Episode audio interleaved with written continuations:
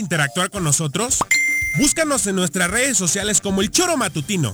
Agréganos al WhatsApp 774 434208. Y por qué no, sintonízanos desde la página web www.elchoromatutino.com. También puedes llamarnos a cabina al 311-6050 de lunes a viernes de 1 a 3 de la tarde por Radio Desafío. Somos la mejor revista informativa del país. Somos...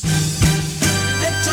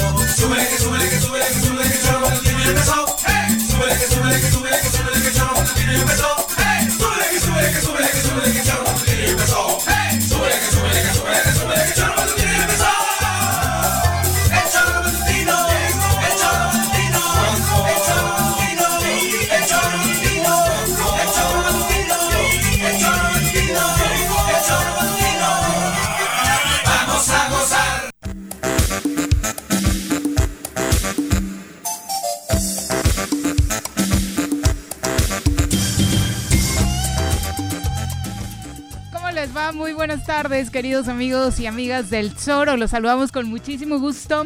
Hoy, 3 de agosto del año 2021. Muchísimas gracias por estar con nosotros y acompañarnos en esta transmisión a través de las redes sociales. Estamos en YouTube, en Facebook, por supuesto, en nuestros sitios oficiales, el tesoromatutino.com, que este mes no ha sido hackeado, en radiodesafío.mx. ¿Qué fue el otro? ¿En junio o en julio? En julio, julio es que fue tan largo esa odisea que no sé, a ver cómo nos va en agosto. Pero bueno, bienvenidos sean por cualquiera de las vías que estén ocupando para sintonizarnos y esperamos que se queden las siguientes dos horas con nosotros. Mi querido y desvelado Pepe Montes, ¿cómo te eh, va? Muy buenas tardes. Creo que, el hackeado soy yo. hoy sí, ¿no? Hoy sí, la neta, hoy sí, este, sí me pegó. ¿Cómo le haces? Ya, o sea, fueron tres partidos, cinco desveladas con el tri, ¿no? Sí, con el e, tri esta olímpico. fue la, la que más dolió.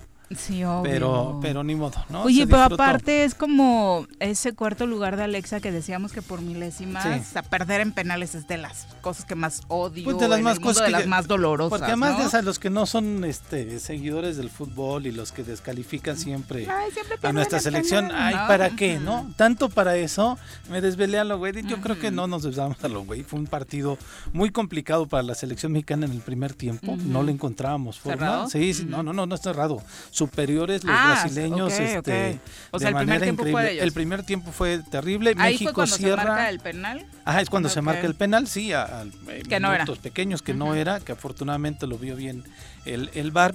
Eh, cerramos con tres este, muy claras a gol en el primer tiempo. Solo quizá los últimos 10 minutos la selección se puso ya más este, en otro, en otra dimensión del fútbol más favorable o más equilibrada, pero los 30 primeros, Viri, estábamos con los este con las uñas así, yo creo que ya no traigo, sí se ve. Y el segundo tiempo fue un partido muy muy muy ríspido, muy cerrado, incluso eh, tan así que ni siquiera los porteros se vieron tanto en el segundo tiempo, es decir, ah, no hubo llegada. No, el partido estuvo muy cerrado en el medio, en los tres cuartos de cancha, pero en, el centro, sí, ¿no? Este no se veía quién tuviera la, la, genialidad o la, capacidad de poder generar algún destello este, en, esa, en esa complejidad de, además de pronto con muchas faltas, ¿no? De ambos lados. ¿eh? Se notaba de pronto a Brasil más incómodo en el segundo tiempo, pues no estaban desarrollando el fútbol que estaban desarrollando en el primer tiempo y además, que, o sea, la calidad del equipo brasileño, la mayoría juega ya en, las ligas mm, de, Europa, ¿no? Nada más para sí, hacer. esos a esa edad ya andan. Sí, sí, sí. y fuera de su país, ¿no? Los cambios en el último minuto, de los últimos dos cambios, es un chavo que está en el Real Madrid a préstamo y otro más que está en la Liga Premier, ¿no? Entonces, eh, digo, tampoco se justifica, me parece que México hace un partido. Pero bueno, no se mostró en la cancha, porque lo acabamos de decir, el duelo se define en penales. Sí, sí, sí, se van hasta penales y ahí es donde pues el mudo fallamos todas. Nos dejó mudo. Pues fallamos los dos primeras, ¿no? La actitud de Johan me parece más eh, adecuada. Hoy sale a dar la cara, dice, pues yo pedí la pelota, yo alcé la mano para... Me sorprendieron los tiradores. O sea, yo no vi el partido y en la mañana que vi la lista no eran nuestras cartas más fuertes, ya no estaba. Ya no estaba Henry, ya no estaba Alexis Vega, ya no estaba. Salieron en eh, los tiempos salieron los tiempos extras en el segundo tiempo, ¿no? Pero bueno, si hizo los cambios Jimmy fue porque creía que estos chicos ya a unos minutos de los penales podían hacerlo bien, ¿no? Y porque también el desgaste que tuvo la selección mexicana, o sea, si anduvimos atrás de la pelota, okay. estuvimos corriendo más que los brasileños, sí, claro, yo creo eso, yo creo eso. Pero bueno, se pierden penales, me también viendo a Rommel Pacheco, que también hizo una muy emotivo el tema de, su despedida. Sí, porque de pronto también se estaba despidiendo otro japonés, ¿no? De 41 ah, eso, años. que les hicieron una ceremonia, ¿no? Oye, me sorprendió la edad del japonés. 41. 41. Oye, el Rommel 37. Sí, entonces, tal vez el Rommel aguantaría otros más, pero ya como va a ser diputado, ya no. Ojalá y no se vuelva flojón. como a muchos eh, deportistas les pasa. Como, tenemos... como Platas, ¿te acuerdas después de que dejó los varios? de pronto se volvió así como, como, un Pepe Montes, ¿no? Ruiz Esparza, ¿no? Que fue diputado poblano también. Creo que también federal, no recuerdo, pero bueno, varios deportistas que pues, entran a la burocracia. Nuestro gober también ha echado pancita, digo, más allá de sus resultados. En su físicamente. en su despedida ya en el Estadio Azteca, sí, ya traía, ¿no? Como varios kilitos. O le hicieron la playera muy chica. Tenía cuatro meses que había dejado el profesionalismo con Puebla, ¿no? Ahí sí, se vio, pero en fin. Pero, pero muy significativo porque además rompen el protocolo. Normalmente pues, seguían los clavados, o sea, no tenían por qué parar cuando se. Y además los, los eh, en la sesión de clavados iban juntos. Primero tiraba el chino, o sea, se aventaba el clavado el chino, el perdón, el japonés, y, después Rommel inmediatamente. Entonces, al, al aventarse el, clavado el japonés, e inmediatamente se viene una, pues una, eh, iba a decir yo una ovación, no se escuchó como tal, pero sí aplausos de todos los equipos que estaban ahí, ¿no? Un reconocimiento a su, a su trayectoria. Parece que tampoco logró tener medalla olímpica en los Juegos mm. Olímpicos, pero ya había participado. En mundiales y demás, ¿no? Como Rommel, ¿no? Que fue campeón del mundo. Sí, este, que es de las cosas que creo que el, sí puede irse con un sabor de boca después de una carrera, la verdad, muy buena. Lo decíamos ayer, un jugador con mucha empatía con el público, uno de esos que sí en su trayectoria deportiva cumple con el perfil de un deportista, ¿no? Eh, con el tema de la promoción de los valores y demás, sin escándalos, ni meterse en otro tipo de cuestiones, pero siempre queda en un deportista de ese nivel, ese sin sabor, ¿no? De no haber obtenido una medalla olímpica. Sí, caray, y yo creo que eh, fue muy emotivo verlo, ¿no? Porque además él, sí aventó lagrimita, ¿no? Como todo el mundo lo ve. ¿Cómo, No, ¿Cómo, no, lo va a hacer? Claro. Pero sí fue muy emotivo, nos Varios aventaban lagrimita de no tener los cuadritos que trae el Rommel, ¿no? y saber que nunca en su vida los tendrán. yo ni, ni, en, no, ni en Photoshop, pues, ¿no? Este, entonces, este, pero estuvo padre, ¿no? Creo que este la selección mexicana está todavía en la posibilidad de ir por una medalla de bronce, va contra Japón va contra Japón, entonces este que sea ahí sacarse la espinita de que, de que hicieron un buen partido. Yo la verdad digo, nos gusta el espectáculo, nos gustan los goles, nos gusta el buen fútbol, nos gusta las emociones. Pero también depende del rival, claro. Y el fútbol también es así, es una cuestión de estrategia de romperle el buen juego al otro al otro rival si, si tú no estás en las mismas condiciones que ellos, ¿no? y una de las cosas que más leí fue que este Brasil sí está cada vez más, eh, ¿cómo decirlo? pues maleducado en la cancha, ¿no? Cada vez ah, con más drama, cada vez es más el estilo Neymar, ¿no? Eh, desafortunada escuela que ha dejado este hombre que tiene muchísimo talento, pero es el gran tache en su trayectoria, ¿no? Y, no lo pensarías cuando está el capitán como Dani Alves, ¿no? Claro, que, es todo lo contrario. De fuerza, de garra, de entrega, pero sí hay muchos chavitos de Brasil, bueno, no, sí están chavos, pues de 23 años de Brasil que este pues eh, parecía que estaban compitiendo contra Rommel de tanto clavado, ¿no? Sí, claro, tú dijiste, me quedé en la competencia de Rommel. ¿Qué, onda, ¿qué pasó aquí, ¿Dónde estabas? Nos hubieran dicho, mandábamos a Rommel, al otro chavito de 17 años, además. Ah, sí, 16 quedó, ¿no? lugar sí, quedó, no pasó, no pasó, a la final, se quedó en las semifinales, que es una gran promesa, un chavo de Nuevo León, entonces que le daremos seguimiento. Y lo curioso también, el otro, el Pato Rubalcaba, este nacido en Guanajuato, que ahora ya no compite por México, sino por República Dominicana, ¿no? Nos hubieran hecho paro en los clavados en el partido de las 3 de la tarde. se hubieran sumado ya que había acabado su competencia recién. No me arrepiento de haberme desvelado, eso es lo único. Vete a dormir terminando el programa, Pepe, ahí en un corte la siesta. Ah, Vamos a saludar a quien hoy nos acompaña en comentarios, nuestro querido Juan Carlos Cruz, a quien recibimos con muchísimo gusto siempre en esta cabina. Hoy, sin animales exóticos, Juan Carlos, para que no te asustes ni tú ni yo. ¿Cómo estás, Lo superaste, ¿no? Sí. Buenas tardes. Buenas tardes. No, a ti te fue mejor con la víbora esa que trajeron los amigos de Yunca. No me hizo nada. No.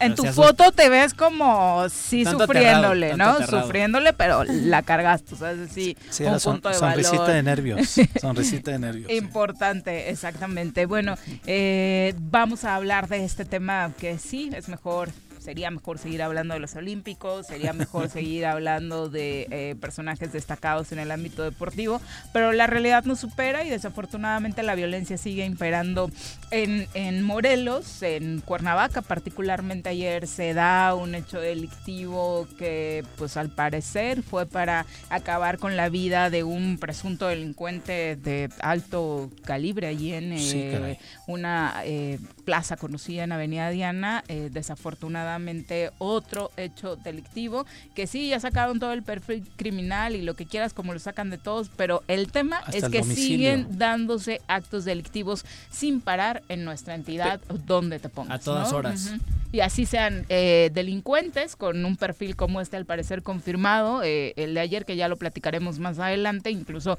se habla de que podría estar relacionado con los terribles hechos de la desaparición de jóvenes en Ayotzinapa, como puede ser alguien que va cruzando la calle y se eh, pasa en un tiroteo, ¿no? Sí, a todas horas este, violencia, delincuencia. creo que hoy la violencia, los criminales pues nos rebasaron a los ciudadanos. Definitivamente eh, están tomando pues, lo que nos pertenece, que son las calles. Y desafortunadamente pareciera que hay impunidad, pareciera que no pasa nada, pareciera que todo está muy tranquilo, pero pues en realidad no. Eh, me parece que el fin de semana también hubo... Sí, en otros este, bares en Río Mayo. otros, este, más homicidios. Entonces esto es todos los días, cosa de todos los días y de verdad que es muy lamentable que nuestra ciudad atraviese por momentos tan críticos. Mira, nada más para contextualizar el, tema. Eh, fue en Cuernavaca, Cuautla, Yautepec, Amacuzac y Jutepec en donde tuvimos eventos desafortunados. En Jutepec un hombre desmembrado fue abandonado la noche de ayer en la colonia El Pedregal de Tejalpa, en el municipio de Jutepec. En Cuernavaca, uno de los casos, como ya lo mencionaba Viri, eh, una pareja de Iguala, del estado, obviamente del estado de Guerrero, fue agredida a tiros cuando iban en su camioneta este, eh, en, esta, en esta plaza de la, de la avenida Diana, ¿no? Fue a las 21 horas cuando las autoridades municipales y estatales recibieron... la hora, El reporte, sí, las 9 de la noche, ¿no? Sobre una agresión a balazos a las afueras de la tienda de la cadena Oxo en la avenida Diana, donde empieza obviamente la avenida de la colonia de Lisas. Los socorristas atendieron a la mujer. Esta fue atendida y llevada a un hospital de Cuernavaca, mientras que su acompañante, en nombre Moisés, perdió la vida, desde luego, por las heridas de bala. Eh, en Cuautla, también por la noche este lunes, hombres desconocidos dispararon contra varias personas dentro de un bar de hamburguesas ubicada en la carretera Cuautla, Cuernavaca-Cuautla, en la colonia Lázaro Cárdenas de Cuautla. Una persona perdió la vida por las heridas de bala. En Yautepec, por la tarde, un hecho más de violencia se registró en la calle Orquídeas de la colonia Amador Salazar de Yautepec. En ese lugar, un hombre fue asesinado a tiros mientras ingresaba a su casa. El responsable huyó en un Chevy color rojo, el cual fue buscado, pero no hubo resultados. En Cuernavaca hallaron un decapitado en la zona norte de nuestra ciudad con huellas de violencia. Fue localizado en el paraje Larcón de Aguatepec, en el municipio, ya decía yo, de Cuernavaca y en Amacuzac. Eh, por la mañana fue hallado un hombre que se dirigía a un hombre que se dirigía a sus tierras de cultivo fue que encontró el cadáver de un masculino que representaba también golpes lo que posiblemente le causó la muerte o sea seis y eso, o sea, el territorio diversificado. Antes decíamos, bueno, es que la zona sur, es que tal colonia, es que no voy a este lugar. Ahora, donde te pares. La verdad es que como ciudadanos, eh, como decías Juan Carlos, sí nos han ganado la batalla porque antes teníamos como algunas estrategias para salvaguardar nuestra seguridad, pero ahora, ¿qué, estrategia tomas? No ir a un bar, al, otro que elijas te puede pasar también. No ir a un municipio, pues tal vez si te vas de paseo a uno que era más tranquilo, te toca, ¿no? Hoy no hay un punto que se o a o sea, no pasar por Te pasa en centros comerciales, ¿no? en avenidas principales, no, hace mucho, no hace mucho, eh, como dices, una de las precauciones que puedes tomar era no estar como pues a las afueras, sino más en lugares un poco más transitados y demás. Hoy en los lugares transitados, a las horas más transitadas, están sucediendo estos, estos actos. Entonces, de verdad está, eh, estamos viviendo una situación muy lamentable porque además no solamente es la hora, no solamente es el lugar, sino es la frecuencia con la que están sucediendo estas, estas, estos últimos 15, 20 días, la verdad es que han sido, no sé, se vinieron de, vacaciones para acá, ya estaban acá, o, o, qué está pasando con nuestra entidad, porque sinceramente, eh, no, o sea, no creo que tenga que ver el periodo vacacional, pero sí desde que arrancó oficialmente este periodo, la verdad es que la violencia ha incrementado y mira, qué tragedia, ¿no? Para todos aquellos que están enfrentando en materia, en un estado que vive del turismo, eh, el tema de la contingencia sanitaria, la crisis económica y la crisis de violencia ¿A quién se le va a ocurrir visitarnos? Sí, no, terrible, terrible. Como ya lo decías, hemos tenido fines de semana de 12 eventos de esta magnitud. Es decir, gente que pierde la vida. Este, es, es, es, escalofriante, ¿no? Y lo, lo, lo comentamos. Diana, es una de las avenidas más transitadas, es una de las avenidas en donde la actividad económica está a todas horas, ¿no? Tuvimos el evento, el incidente este del cuentaviente que, que se alcanza a repeler el ataque, ¿no? Pero hay dos asesinados, ¿no? O sea, indudablemente la persona que está, porque además, Viri, algo que no se sabe, que quizá eh, voy a cometer una gran indiscreción, pero eh, lo que se dice es que no mueren solamente por, por, o sea, que, llegaron a rematarlos. Entonces una cosa es que te defiendas y otra ah, cosa es que llegara claro, a este claro. ¿no? La autoridad determinará qué onda, este, pero sí llegan a rematarlos, o sea. Pero hay ciudadanos que ante esta pérdida y ante esta eh, pues inoperancia de la autoridad y, yo lo escucho desafortunadamente cada vez más continuamente o lo leemos en redes, es decir remátalo es decir mátalo eh, eh, la, clásica frase de a que lloren en su familia que lloren en la mía cómo me va a quitar o sea de verdad ya la ciudadanía en un buen porcentaje está con esa actitud a dónde nos va a llevar esta guerra el problema es que justamente que estamos perdiendo la conciencia de que la violencia pues va a ir generando más violencia y que finalmente eh, lo que sucedió ayer por ejemplo en la avenida Diana no este eran las 9 de la noche, 9, de la noche en esa avenida todavía es muy transitada. Este, y digo, gracias a Dios, por ejemplo, no hubo una bala perdida, pero finalmente es una exposición en la que estamos todos los ciudadanos a cualquier hora, entonces no es nada más eh, que haya sido un criminal o no un criminal o lo que sea, ¿no? Finalmente es la violencia que está desatada y que cada vez está más fuerte y que genera este tipo de reacciones entre la ciudadanía de decir, oye, este, pues qué bueno, o sea, ¿Cómo puedes creer que un, un, ser humano esté deseándole la muerte a otro ser humano? es inconcebible y creo que eso es lo que tenemos que, pues con lo que tiene que acabar. Y digo, sí es responsabilidad del gobierno, evidentemente, y de las autoridades, pero también nosotros tenemos que empezar este pues por lo menos desde donde, desde donde podemos hacerlo como en este caso en, no solidarizarse como tal pero por lo menos hacer conciencia de que lo que está pasando pues son es muy grave. Claro y sobre todo no entrar en este juego psicológico de eres tú delincuente contra mí porque ese no debería ser nuestro papel no hay una autoridad en medio que debería poner orden y combatirte a ti delincuente y hacerte pues pagar las consecuencias de tus actos no que tiene que prevenir claro. ¿no? porque el delincuente no cometa su sobre todo eso, que es una tarea que está muy olvidada en la actual administración, ¿no? Y la otra es que alguien los juzgue Por de manera adecuada. Fíjate que, eh, como lo que, lo que decimos, que de pronto desde la autoridad también se, inventa esa narrativa de que es entre ellos, no pasa nada, este, se lo casi casi decían, se lo merecían. En el boletín de prensa que emite ayer la Comisión Estatal de, la Comisión Estatal de Seguridad, eh, menciona que de acuerdo a las primeras investigaciones se establece que el Oxiso en compañía de su pareja hoy lesionada, acudieron al estacionamiento en donde hicieron contacto con tres personas con las cuales estuvieron conversando. De pronto uno de ellos sacó un arma de fuego que detonó en varias ocasiones en contra de las víctimas. Es decir, se conocían, claro. estaban ahí, este, y pues a partir de ahí yo creo que si funcionan las cámaras, ojalá pero recuerda que hay algún porcentaje que no han podido recuperar en estos tres años de administración y siguen echando culpas a la pasada y a la antepasada que no dejaron eh, precisamente todas las cámaras funcionando. Lo escuchábamos ayer del gobernador, ¿no? Diciéndole al fiscal que haga su trabajo, asustándose y recordando el asesinato de dos integrantes del el mundo del sindicalismo en, en Morelos al inicio de su administración, pero se le olvida que para que esto funcione se necesita lo que decías, Pepe, primero prevenir que en la plaza pública, en pleno centro de la ciudad, no sucedan este tipo de incidentes. Más detalles de lo sucedido anoche con nuestro compañero Omar Ocampo, que ya se encuentra en la línea telefónica. Omar, ¿cómo te va? Muy buenas tardes.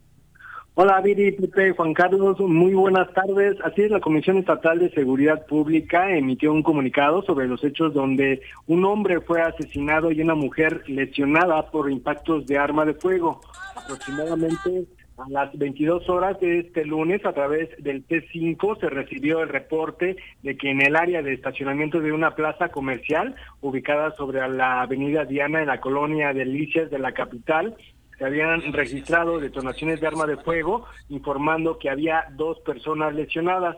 Elementos de la policía acudieron al lugar en donde encontraron el cuerpo sin vida de un hombre y una mujer con lesiones producidas por lesiones penetrantes a consecuencia de disparos de arma de fuego, quien fue trasladada para su atención médica a un centro hospitalario.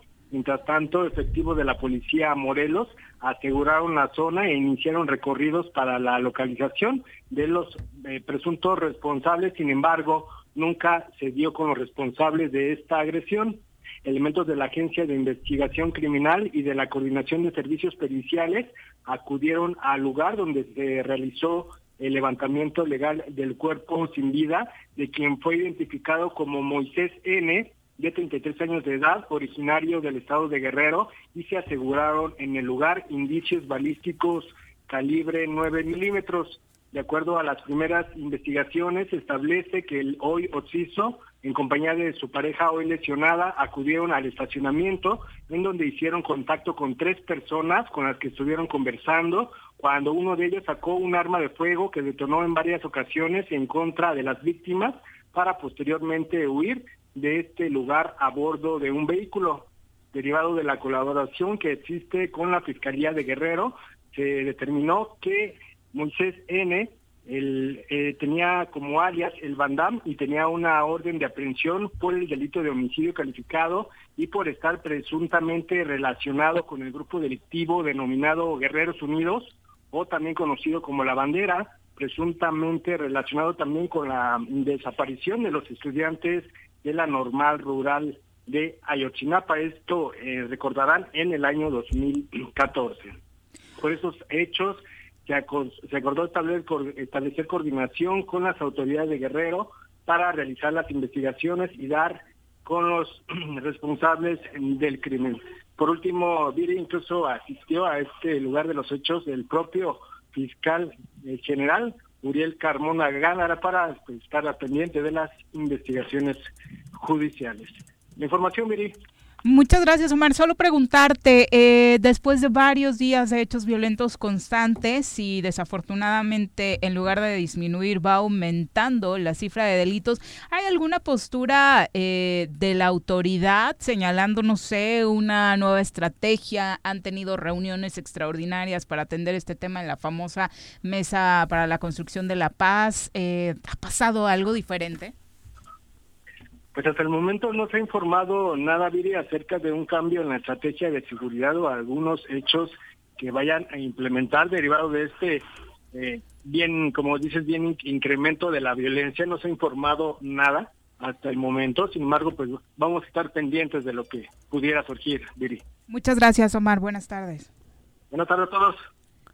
Bueno, ahí pues está el relato. Ojalá que, bueno, por supuesto, si estaba relacionado con ese hecho tan lamentable de 2014 en el estado de Guerrero, pues también pudieran hilarse algunas cosas. Y es que hay más personajes así en, el tema es que me extraña el, hecho de que, de que normalmente las, las fiscalías ya tienen colaboraciones, ¿no? Y entonces invientan las fichas de búsqueda como, libremente, como si nada, ¿no?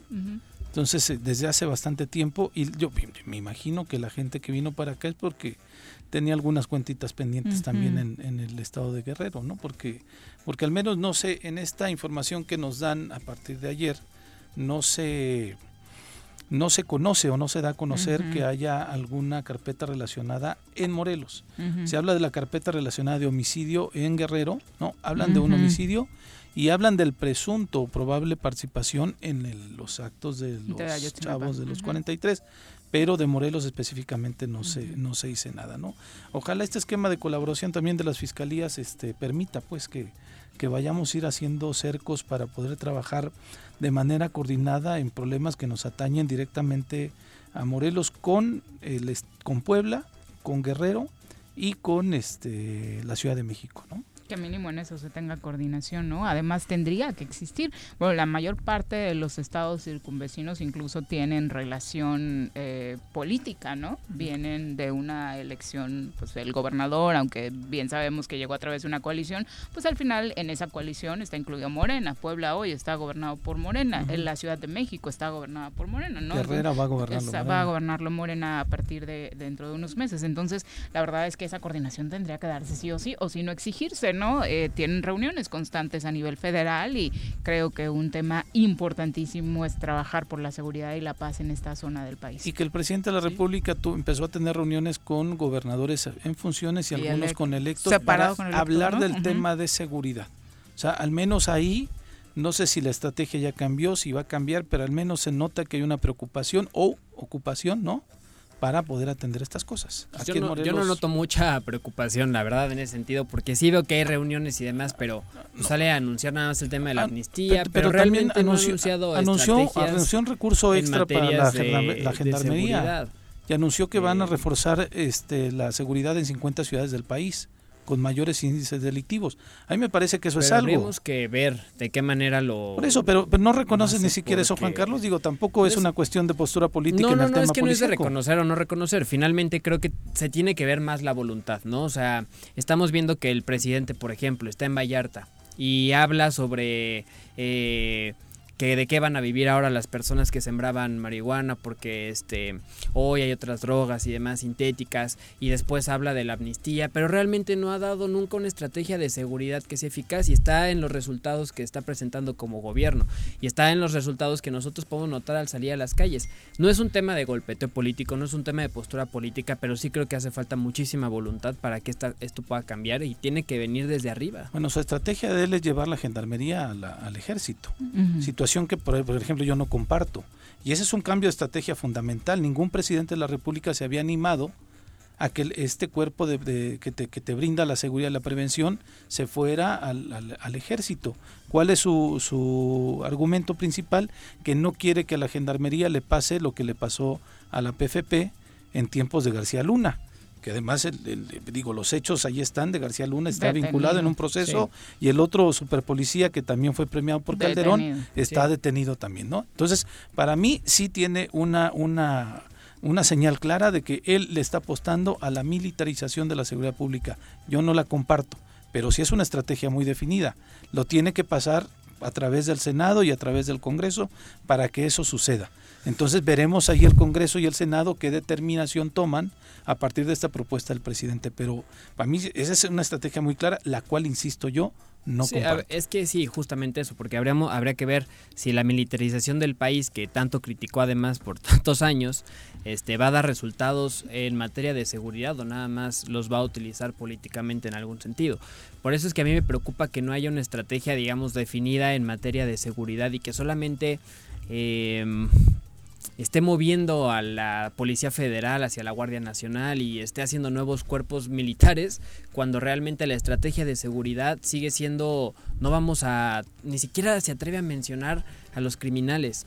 Entonces yo creo que ahí es donde vemos que la voluntad del presidente solamente se está quedando en politiquería de verdad. Y eso es lo que a mí me preocupa mucho porque los resultados ahí están y los gobernadores, eh, si bien hay una clara incidencia de violencia en todos o gran parte de las regiones de este país, Eh, lo que sí es notable es que todos están pidiendo el apoyo del gobierno federal y no no saben cómo hacerle. en general no saben cómo hacerle. Yo yo no alcanzo a vislumbrar a un gobernador que digas realmente es ejemplar en la lucha contra la violencia, porque obviamente todos los estados tienen problemáticas muy particulares. Es el que mejor estadísticas ha mantenido, ¿no? Y de hecho, curiosamente también es el que mejor lo ha hecho, uno de los que mejor lo ha hecho en el tema de la contingencia sanitaria. Eh, fuera de él, Mira, pero que además el titular de la seguridad pública de, Yucatán, perdón, tiene años, o sea, no viene de una cuestión política, ¿no? De, un sexenio, no tiene que años. Eso sería importantísimo. Que eso yo creo que también es importante. Este, hay temas que tenemos que empezar a atender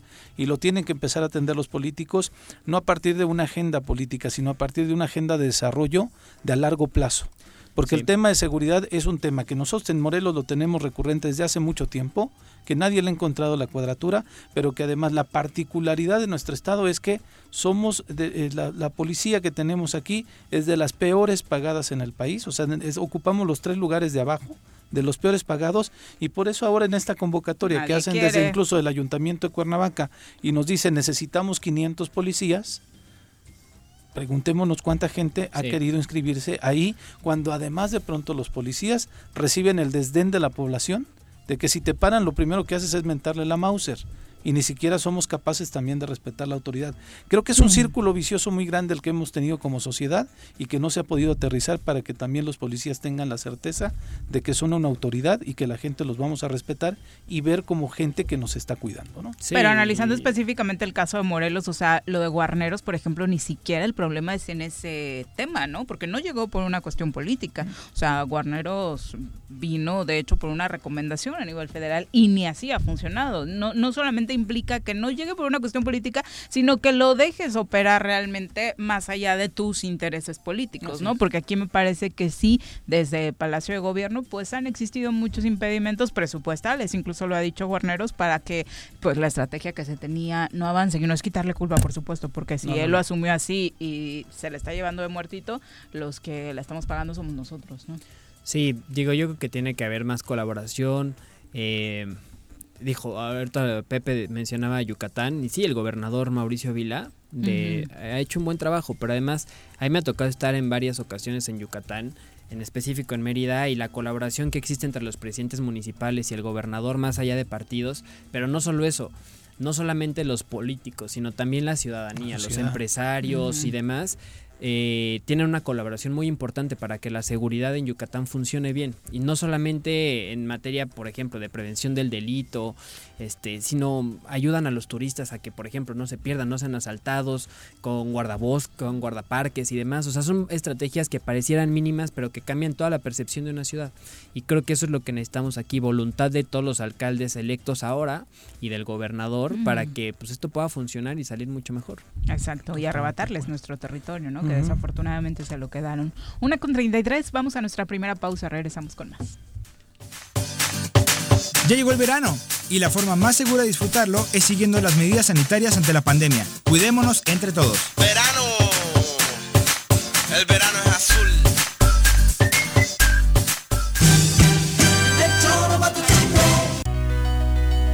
En Morelos las y los diputados están cumpliéndole a la ciudadanía. Aplicamos políticas de austeridad y racionalidad del gasto y ya logramos saldar la deuda de 82 millones de pesos que nos heredó la legislatura anterior. Con acciones responsables, Morelos avanza. 54 cuarta legislatura. Congreso del Estado de Morelos. Copicopias Cuernavaca. ¿Necesitas imprimir? No busques más. Copicopias es tu mejor opción. Somos los expertos en publicidad, impresiones, fotocopiado y diseño web. Te ayudamos con tus tarjetas, volantes, lonas, escaneo, sublimado, vinil, playeras y mucho más. Visita nuestro catálogo y agréganos en WhatsApp al 777-349-5053 o llámanos al 777-244-4232. Encuéntranos en San Cristóbal número 3, Colonia San Cristóbal, en Cuernavaca, Morelos.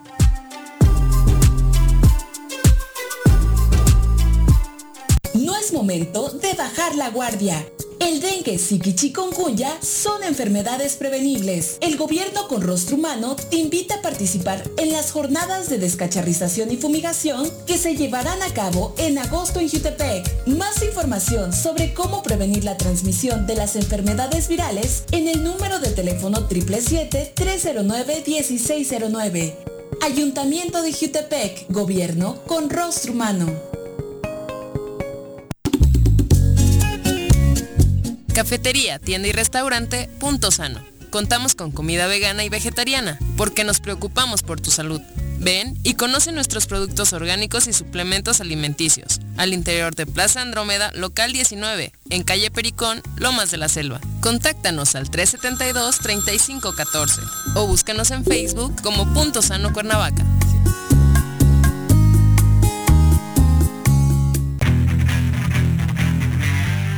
Gustan los caballos? ¿Tienes uno? ¿Sabes montar? ¿No? ¿Quieres aprender? Conoce los beneficios de hacerlo en Rancho de la Media Luna en Huitzilac. Contáctanos al 777-155-1062.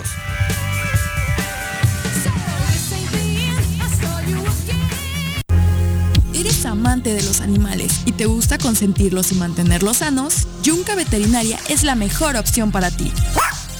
Contamos con servicios de estética y veterinaria canina y felina. Y además atendemos mascotas exóticas como aves y reptiles. Las mascotas son parte de nuestra familia. Es por eso que en Yunca los atenderemos como tal. Contáctanos al 777-179-8571 o visítanos en Avenida Cuauhtémoc, número 53, en Plaza Los Amates, Colonia Quintas Marta.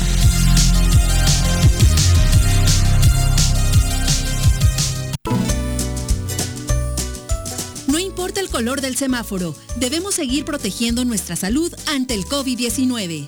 Aunque estés vacunado, mantén el uso del cubrebocas en todos los espacios compartidos. Te cuidas tú, nos cuidamos todos. Ayuntamiento de Cuernavaca.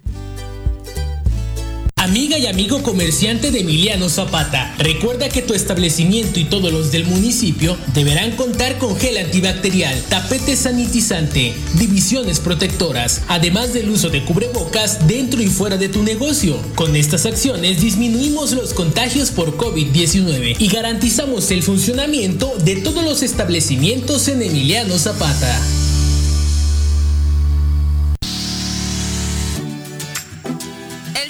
Informa. Dato curioso, ¿sabías que las jirafas son mudas? La jirafa es el único mamífero que no tiene cuerdas vocales, por lo que es completamente muda. Su lengua puede medir hasta 25 centímetros y es de color negro o morado, ya que sus tejidos tienen un alto contenido en melanina. La jirafa saca la lengua continuamente para comer y durante mucho tiempo para esquivar las espinas de las ramas, y ese tono de su lengua le protege de los rayos del sol.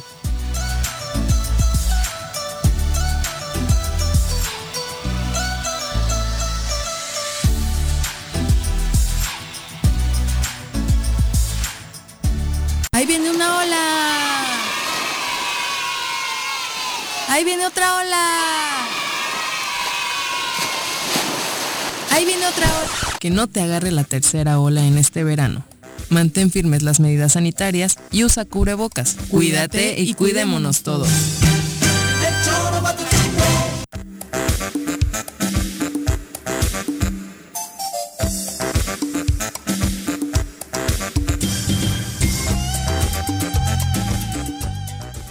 Gracias por continuar con nosotros. Esperamos sus comentarios a través de las redes sociales, como ya muchos se manifiestan, como Charlie Peñalosa, Alejandra González Segura, Silvia Aguilar, enviándonos saluditos a todos. Y también eh, nos escribe Gerardo Ubaldo, que dice, buenas tardes, ¿dónde está Gargamel eh, de vacaciones?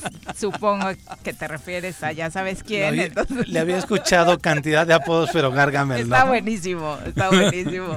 Bueno, vamos a entrevista. Ya nos acompaña a través de la línea telefónica Raúl Israel Hernández, a quien saludamos con muchísimo gusto. Él es, como usted sabe, ombudsperson del estado de Morelos. Y te saludamos con mucho gusto, Raúl Israel. ¿Cómo te va? Muy buenas tardes. ¿Qué tal? Muy buenas tardes, Viri. Un saludo a Pepe, a Carlos también y desde luego también a la audiencia que nos escucha. Un saludo a todos. Pues por supuesto, eh, muy interesados en conocer en primer, en primer lugar y antes de, entrar de lleno a varios temas que quisiéramos platicar contigo, hablamos de el incremento de la violencia en Morelos y particularmente sin respuesta por parte de la autoridad. La postura, porque no es algo nuevo, de la Comisión de Derechos Humanos del Estado de Morelos ante este flagelo para los ciudadanos, ¿cuál es? Sí, pues mira, son varias las aristas que tiene este fenómeno. Existe un contexto de violencia que se está agudizando lamentablemente en perjuicio de los derechos y libertades de los morelenses. Estamos ya documentando en la comisión eh, eh, un número alarmante de homicidios y feminicidios que asciende a los 366, de los cuales 27 eh, son feminicidios Nada más en lo que va de agosto, en el primer y segundo día, eh, tenemos registrados nueve y nos preocupa muchísimo la frecuencia con la que estos eh, atentados contra la vida se están eh, se están dando y lo peor que es ya sintomático que se dan en los mismos lugares. En, la, en las últimas fechas en uno de los principales corredores que debería de estar en, en, la mira ya de la de la eh, Comisión Estatal de Seguridad, pues es lo que es Río Mayo y, Diana, en donde en los últimos meses han habido hechos eh, muy lamentables, en donde se ejecutan a personas con toda la brutal eh, ferocidad y el desprecio a la vida. Y pues lo peor es que esta frecuencia decía yo en los mismos lugares pues lo único que revela es que no hay prevención del delito si la policía ya sabe que están eh, ocurriendo estos hechos con ese eh, grado de frecuencia en los mismos lugares, pues lo que tiene que hacer es tomar las medidas de prevención para evitar que se cometan. Eh, y lamentablemente lo que hemos estado viendo en lugar de prevenir es echar culpas. vimos una declaración del gobernador tratando de justificar estos hechos en la falta de trabajo de las fiscalías, a quienes desde luego les exigimos que, que investiguen, que identifiquen a los responsables y los lleven ante la justicia, pero también que se asuma eh, la tarea de prevenir la comisión de los delitos por parte del Poder Ejecutivo. Y eh, recordemos también que en otros momentos hemos recibido como respuesta a la ciudadanía que, bueno, eh, pues se trata de, gente que está relacionada con la delincuencia, que se están matando entre, entre bandas, lo cual pues es eh, también lamentable, es eh, absolutamente rechazable en tanto que viola los principios de presunción de inocencia, se revictimiza a, las, a, las víctimas, a, a, los familiares de las víctimas y pues, lo único que revela es esta incapacidad. Y en otras ocasiones todavía más delicado, hemos escuchado también al comisionado estatal de seguridad pública justificar los feminicidios porque las mujeres hacen cosas que no son propias de, las damas, eh, según lo declaró en alguna oportunidad. Y, y, vuelvo a lo esencial, eh, si ustedes me lo permiten, me parece que lo importante no es eh, justificar a las fiscalías, no, no es esa la intención, sino que se identifique muy bien, que la gente sepa cuál es el grado de responsabilidad de todas las autoridades que intervienen en el sistema de, de justicia, que son eh, eh, las cuatro grandes etapas de la prevención, la persecución del delito, eh, la parte de la, de, la, de, la, imposición de las penas, de la justicia que le toca al Poder Judicial y el sistema de reinserción. Si no funciona una sola de estas etapas, todo el sistema en su conjunto no sirve. Por eso es que la, el sistema está diseñado y en él intervienen distintas autoridades. Al Poder Ejecutivo le toca la prevención y la reinserción social. Eh, y, bueno, en ambas, lamentablemente, eh, pues eh, ha estado reprobado. Y, volviendo un poquito a la declaración que hizo el gobernador del estado en torno a la justificación de, este, de, los índices de violencia, yo creo que no se trata de, de que entre poderes exija uno al otro o eche culpa uno al otro porque al final de cuentas en lo que tiene que ver con seguridad, con el sistema de justicia, al único al que debe de rendirle cuentas tanto el Poder Ejecutivo como la Fiscalía General del Estado y el Poder Judicial es ante el Congreso del Estado al que al que se le debe de rendir cuentas y justificar por qué, por ejemplo, en el caso en el caso de la de la policía preventiva tiene cero detenciones en flagrancia los 366 homicidios que van y feminicidios en, el año, no hay una sola detención en flagrancia y lo mismo en los años de 2010 desde 2018, 2019, 2000, 2020 y bueno. Ah, en todo lo que va de la administración en todo lo que va. O sea, nunca han estado en el lugar donde se les necesita. Ese, se no hay una sola detención reportada en flagrancia eh, por el delito de, de homicidio y de feminicidio. No hay una sola. Es decir, aquel que decide cometer estos eh, delitos tiene garantizado que la policía eh, del Estado no la va a detener. Y bueno, decía yo, qué decir eh, también de lo alarmante del sistema eh, de reinserción social. Pensemos, pensemos que sirviera la prevención, que hubiera prevención, que la Fiscalía General hiciera su tarea, que el Poder Judicial hiciera lo mismo. De todos modos, el sistema de reinserción social es un fracaso, es una verdadera universidad del crimen en donde pues está negada la devolución de las herramientas que requiere una persona que delinque para poder reinsertarse en sociedad a través del trabajo, la educación, la capacitación, la salud y el deporte, Viri. Oye, perdón Israel, perdón Viri. Entonces, Israel, estamos pensando que la policía de nuestro estado, eh, lo tengo que decir así, recoge borrachitos. Pues mira, eh, al menos en lo que en lo que realmente lesiona eh, los principales bienes jurídicos de, la humanidad, que es la integridad y la vida, pues sí eh, eh, ha, fallado, le queda de ver a la ciudadanía. hay una especie, a últimas fechas, y me voy a referir al anuncio del día de ayer del Comisionado Estatal de Seguridad, esta especie de ocurrencias, ¿no? De, de, brindar un servicio de... Ah, que te acompañen al banco, ¿no? a quienes van a hacer disposiciones de efectivo o depósitos. Yo les preguntaría a ustedes y a, quienes eh, amablemente nos escuchan, ¿alguien va a confiar en la policía del Estado con estos resultados para, para decirle que va a ir a, retirar dinero, para que va a ir a hacer un depósito cuando la propia policía del Estado ha estado involucrada en la desaparición de empresarios? Me estoy refiriendo al caso de Yautepec. ¿Ustedes creen que alguien va a tener esa, esa confianza? Va a ser interesante ver el resultado de este de esta ocurrencia, le digo yo, ¿no? No, y además, eh, por otro lado, si confiáramos, creo que todos íbamos a pedir que nos acompañaran para cómo están las cosas, ¿no? Y eso eh, eso también es sintomático de, ahora sí que de lo de lo de la falta de entendimiento de lo que son los derechos fundamentales. La seguridad pública debe de garantizarse a todas y todos. No es para algunos, no es para el que tiene dinero y, y va a ir a sacar recurso, va a hacer algún movimiento es para todos, para que todos podamos ejercer todas y cada una de nuestras libertades, de nuestros derechos, de nuestras propiedades, que nos sintamos seguros para ir eh, algún restaurante, para ir a, algún... para usar el transporte público, porque así como vas a acompañar al banco a algunos eh, y a los que están asaltando en el transporte público, ¿qué les vas a ofrecer? Exactamente, ¿no? Eh, por eso es que la seguridad pública se dice, y se dice bien, es la condición eh, indispensable para que todos los demás derechos y libertades puedan ejercerse en un, en un Estado constitucional de derecho, ¿no?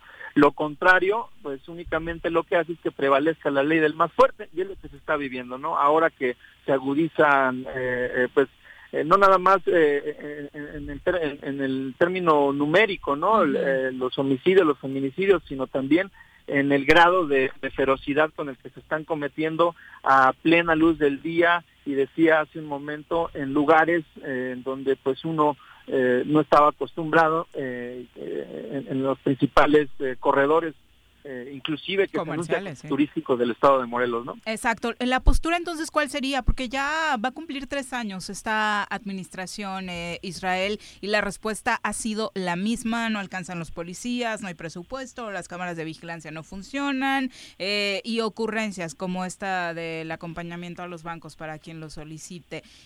¿Tendría el gobierno federal que actuar y meter mano? Pues mira, eh, yo el, justo hace unos, hace poco, escuchaba una, una anécdota del expresidente Benito Juárez, que obviamente guardando la, infinita eh, eh, distancia que pudiera hacerse en la comparación, lo que sí él, y se le puede aprender, el gobernador del estado puede tomar nota de esta anécdota, él se hizo acompañar de un gabinete de los conformado por los mejores, los profesionales, y a lo que esto aconseja, dado la falta de resultados que han habido en materia de seguridad pública, pues es el relevo de las de, quienes están al frente de esta imprescindible tarea, ¿no? por un lado, y por otro lado, el llamado también a la legislatura que está por tomar posesión para que mande a, la rendición de cuentas al Poder Ejecutivo, al gobernador del Estado, no a puerta cerrada, obviamente, en el Pleno del Congreso, que nos diga por qué tiene cero detenciones en flagrancia y por qué no hay una verdadera estrategia de seguridad que le permita a las y los morelenses vivir en libertad y ejercer sus derechos eh, como, como, como sucede en otros lugares de la República, ¿no? Israel, es pertinente revisar cómo está la Comisión Estatal de Seguridad Pública. Lo estaba yo mencionando hace un instante antes de que tuviéramos la oportunidad de platicar contigo, que tan solo eh, estamos por encima de Chiapas y Tabasco. En, eh, en el pago de, a los policías, es decir, en salarios estamos en los en el lugar eh, 31-30 ¿no? De, del país eh, en el pago de salarios se les paga aquí ah, en Morelos 8.647 pesos a los policías, la media nacional es de 13.600 pesos. Y la mejor pagada, que es la de San Luis Potosí, está en 21 mil pesos al mes. Eh, se dice que aquí en Morelos tenemos tres policías en activo por cada, bueno, la recomendación, tres policías en activo por cada mil habitantes y el estado actual de fuerza que tenemos en nuestro estado de Morelos es de 3.620 policías, cuando deberíamos de tener 12.120. Es decir, nos faltan 8.500 policías para tener un estado óptimo eh, de fuerza de trabajo desde la Comisión Estatal de Derechos Humanos. Pues mira, mi querido Pepe, te voy a dar un, un, un, dato eh, todavía eh, pues más revelador de esta falta de interés por parte del Poder Ejecutivo para garantizar la seguridad pública a sus ciudadanos. En el estado de Hidalgo eh, existen en operación 10.000 cámaras de seguridad, todas, todas están en funcionamiento. Hidalgo tiene una, una población de 3 millones de habitantes. Aquí en Morelos somos eh, casi 2 millones.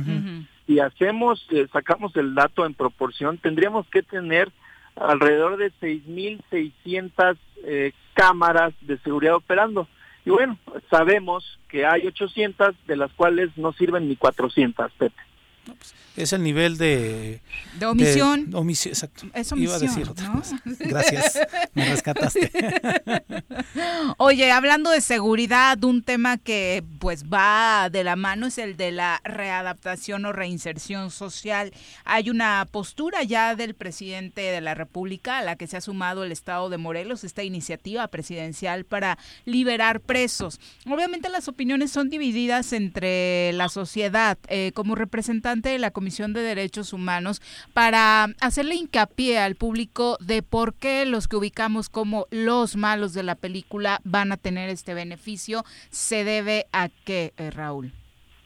Pues mira, eh, hay que esperar al decreto, leerlo con cuidado, cuál va a ser la competencia que está eh, ejerciendo el presidente de la República, porque tenemos que recordar que el desistimiento de la acción penal es facultad de la fiscalía, de las fiscalías que son eh, autónomas. Las estatales. Eh, eh, y, la, federal también.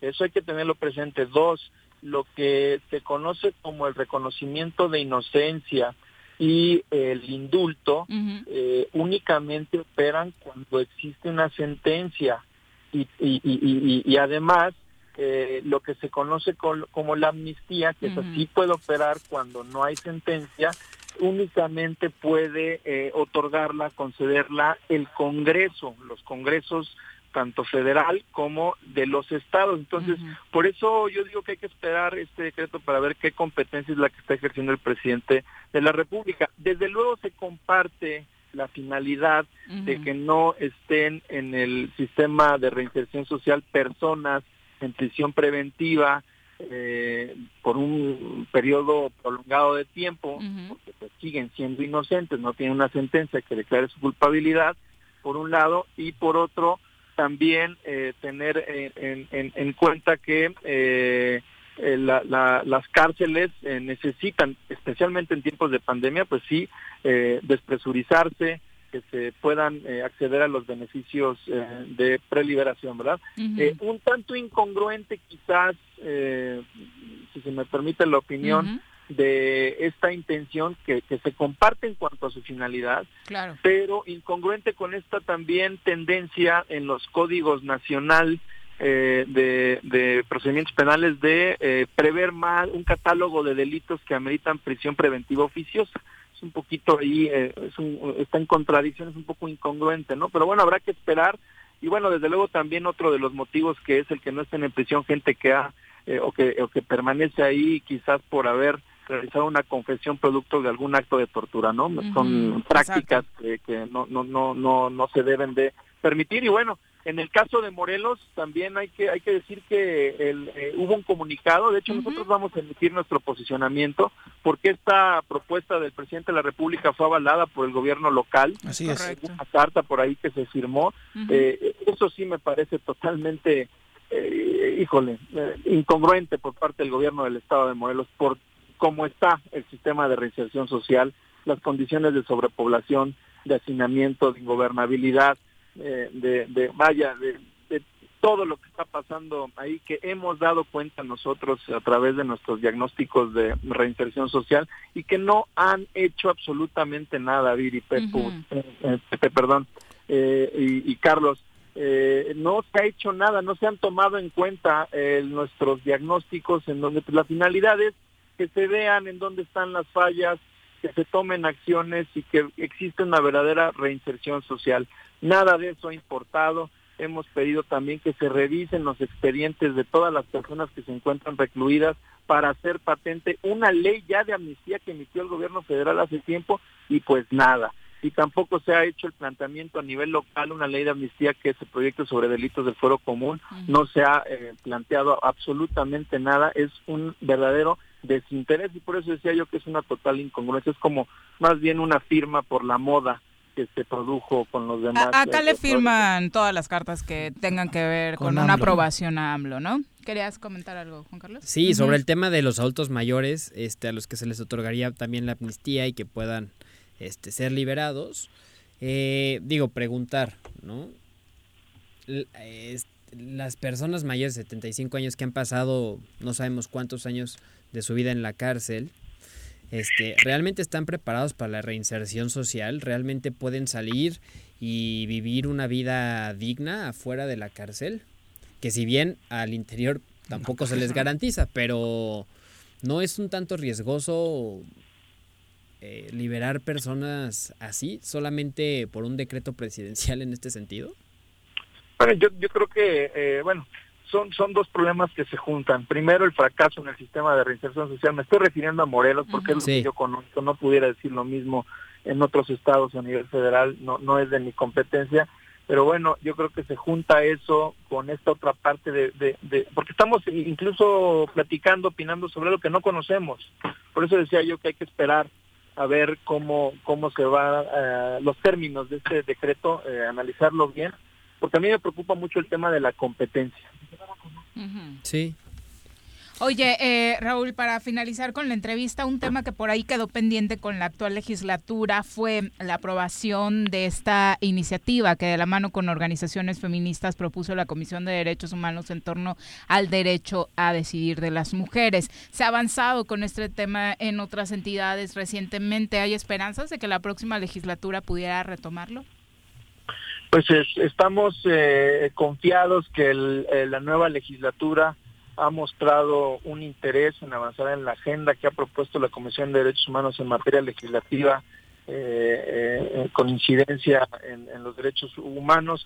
Hoy justamente es el Día Internacional de la Planificación Familiar y bueno, eh, el planificar una familia también, y dado que no existe un modelo único de familia o tradicional, eh, está o incluye el derecho a no tener una descendencia, a, formar una familia sin descendencia.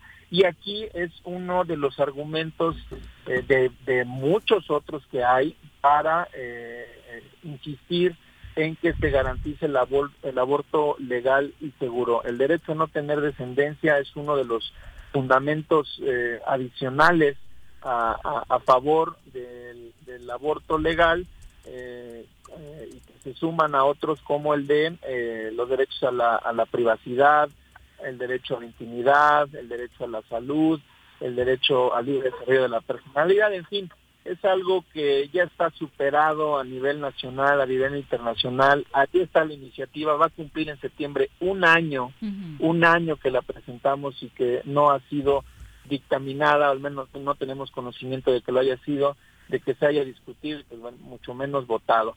Yo lo que he sostenido en torno a este particular y, pues también con, con, la esperanza de que la, la legislatura entrante pueda retomarlo y avanzar en este tema, eh, lo que hemos eh, dicho es que hoy los congresos, hoy los legisladores ya no tienen eh, esa, esa idea de que son soberanos, de que por la soberanía de la legislatura no hay nada. Eso ya quedó en el pasado. Hoy por encima de ello están los derechos fundamentales en este caso los derechos de las mujeres.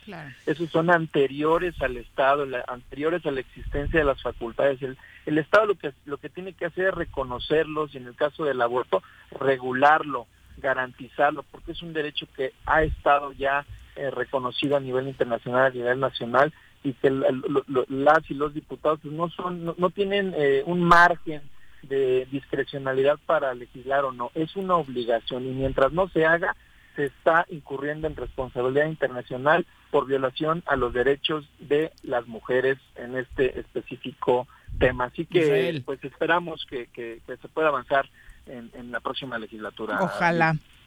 en este sentido, este, digo, hablando del derecho que mencionas, el cual digo personalmente no comparto, pero finalmente eh, este hecho que mencionas a que las mujeres tengan, este, puedan tener derecho garantizado al aborto libre y seguro, en este sentido te preguntaría si el Estado tiene los recursos para, para garantizarle a todas las mujeres este, que tengan planeado pues, llevar a cabo un aborto, ¿el Estado tiene los recursos suficientes para hacerlo de manera segura?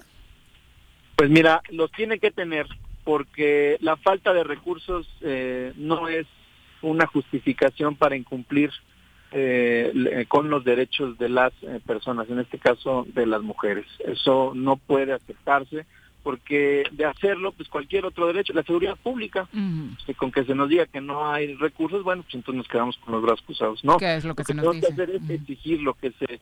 Claro, para eso se requiere de una economía Pero ¿qué no tendría, qué no tendría que, qué no en este sentido, pues digo, eh, así como, como el derecho a la salud se, se debe de cumplir, ¿no? el derecho a la seguridad también, pero en ese sentido... Eh, la interrupción del embarazo es un derecho de salud.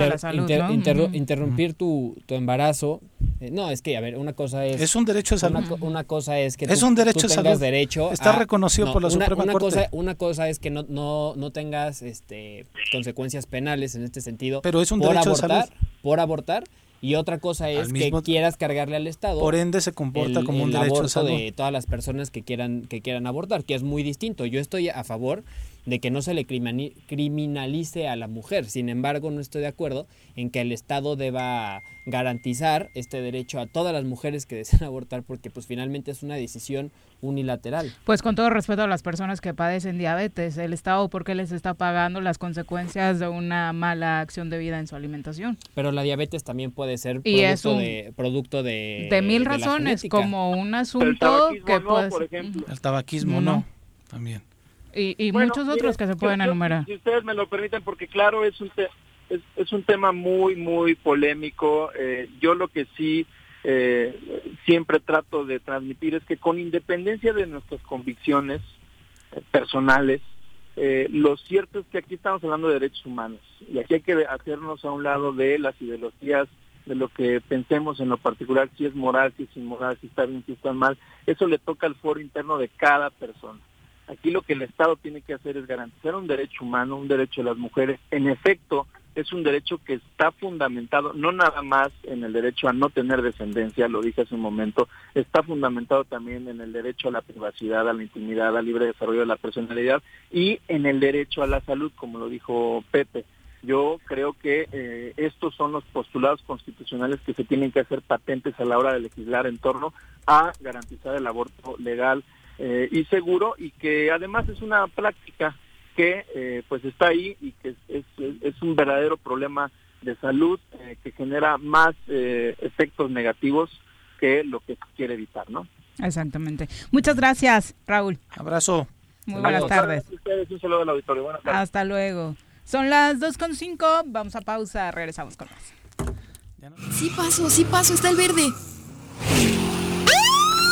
A ver, a ver, oríllese, por favor. ¿Qué pasó, Poli? Está el verde. ¿Qué pasó, güera? Aunque el semáforo esté en verde, debemos tener las medidas preventivas, porque luego uno termina en el hospital. La pandemia no ha terminado. Cuídate y cuidémonos todos. En Morelos las y los diputados están cumpliéndole a la ciudadanía. Aplicamos políticas de austeridad y racionalidad del gasto y ya logramos saldar la deuda de 82 millones de pesos que nos heredó la legislatura anterior. Con acciones responsables, Morelos avanza. 54 legislatura. Congreso del Estado de Morelos. El gobierno con rostro humano te invita a participar en la campaña de descuento en recargos del impuesto predial. En agosto obtén 80%. Tus contribuciones son indispensables para la prestación de servicios públicos. Acércate a nuestras oficinas. Tenemos opciones a tu medida. Más información en el número de teléfono 777-404-3581, extensión 306 o en el correo predial. Ayuntamiento de Jutepec, Gobierno con rostro humano. Cafetería, tienda y restaurante Punto Sano. Contamos con comida vegana y vegetariana, porque nos preocupamos por tu salud. Ven y conoce nuestros productos orgánicos y suplementos alimenticios. Al interior de Plaza Andrómeda, local 19, en calle Pericón, Lomas de la Selva. Contáctanos al 372-3514 o búscanos en Facebook como Punto Sano Cuernavaca.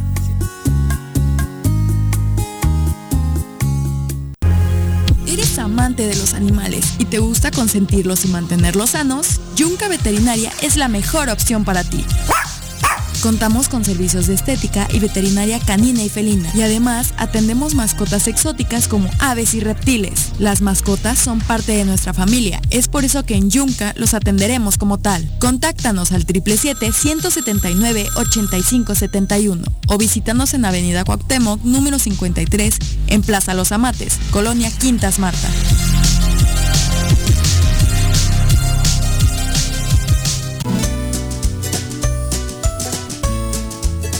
Temporada de lluvias ha iniciado. No tienes basura sobre calles y avenidas. Juntos podemos prevenir inundaciones y encharcamientos evitando taponar las rejillas de la red pluvial de la ciudad. Mantente atento a las recomendaciones de la Subsecretaría de Protección Civil. Cuernavaca limpia, ordenada y verde es tarea de todos. Ayuntamiento de Cuernavaca. Amiga y amigo comerciante de Emiliano Zapata, recuerda que tu establecimiento y todos los del municipio deberán contar con gel antibacterial, tapete sanitizante, divisiones protectoras, además del uso de cubrebocas dentro y fuera de tu negocio. Con estas acciones disminuimos los contagios por COVID-19 y garantizamos el funcionamiento de todos los establecimientos en Emiliano Zapata.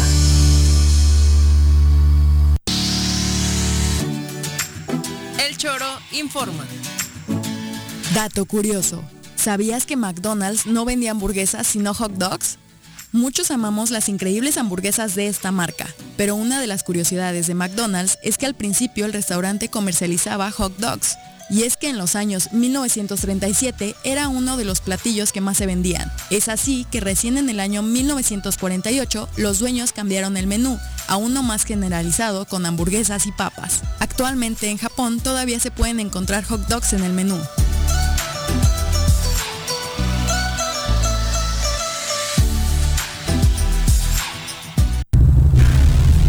¿Te gustó estar un año encerrado en casa? Sabemos que no. Sigue cuidándote y evitemos el regreso al semáforo rojo. Lava tus manos, usa gel antibacterial, mantén sana distancia y utiliza cubrebocas. Cuidémonos entre todos.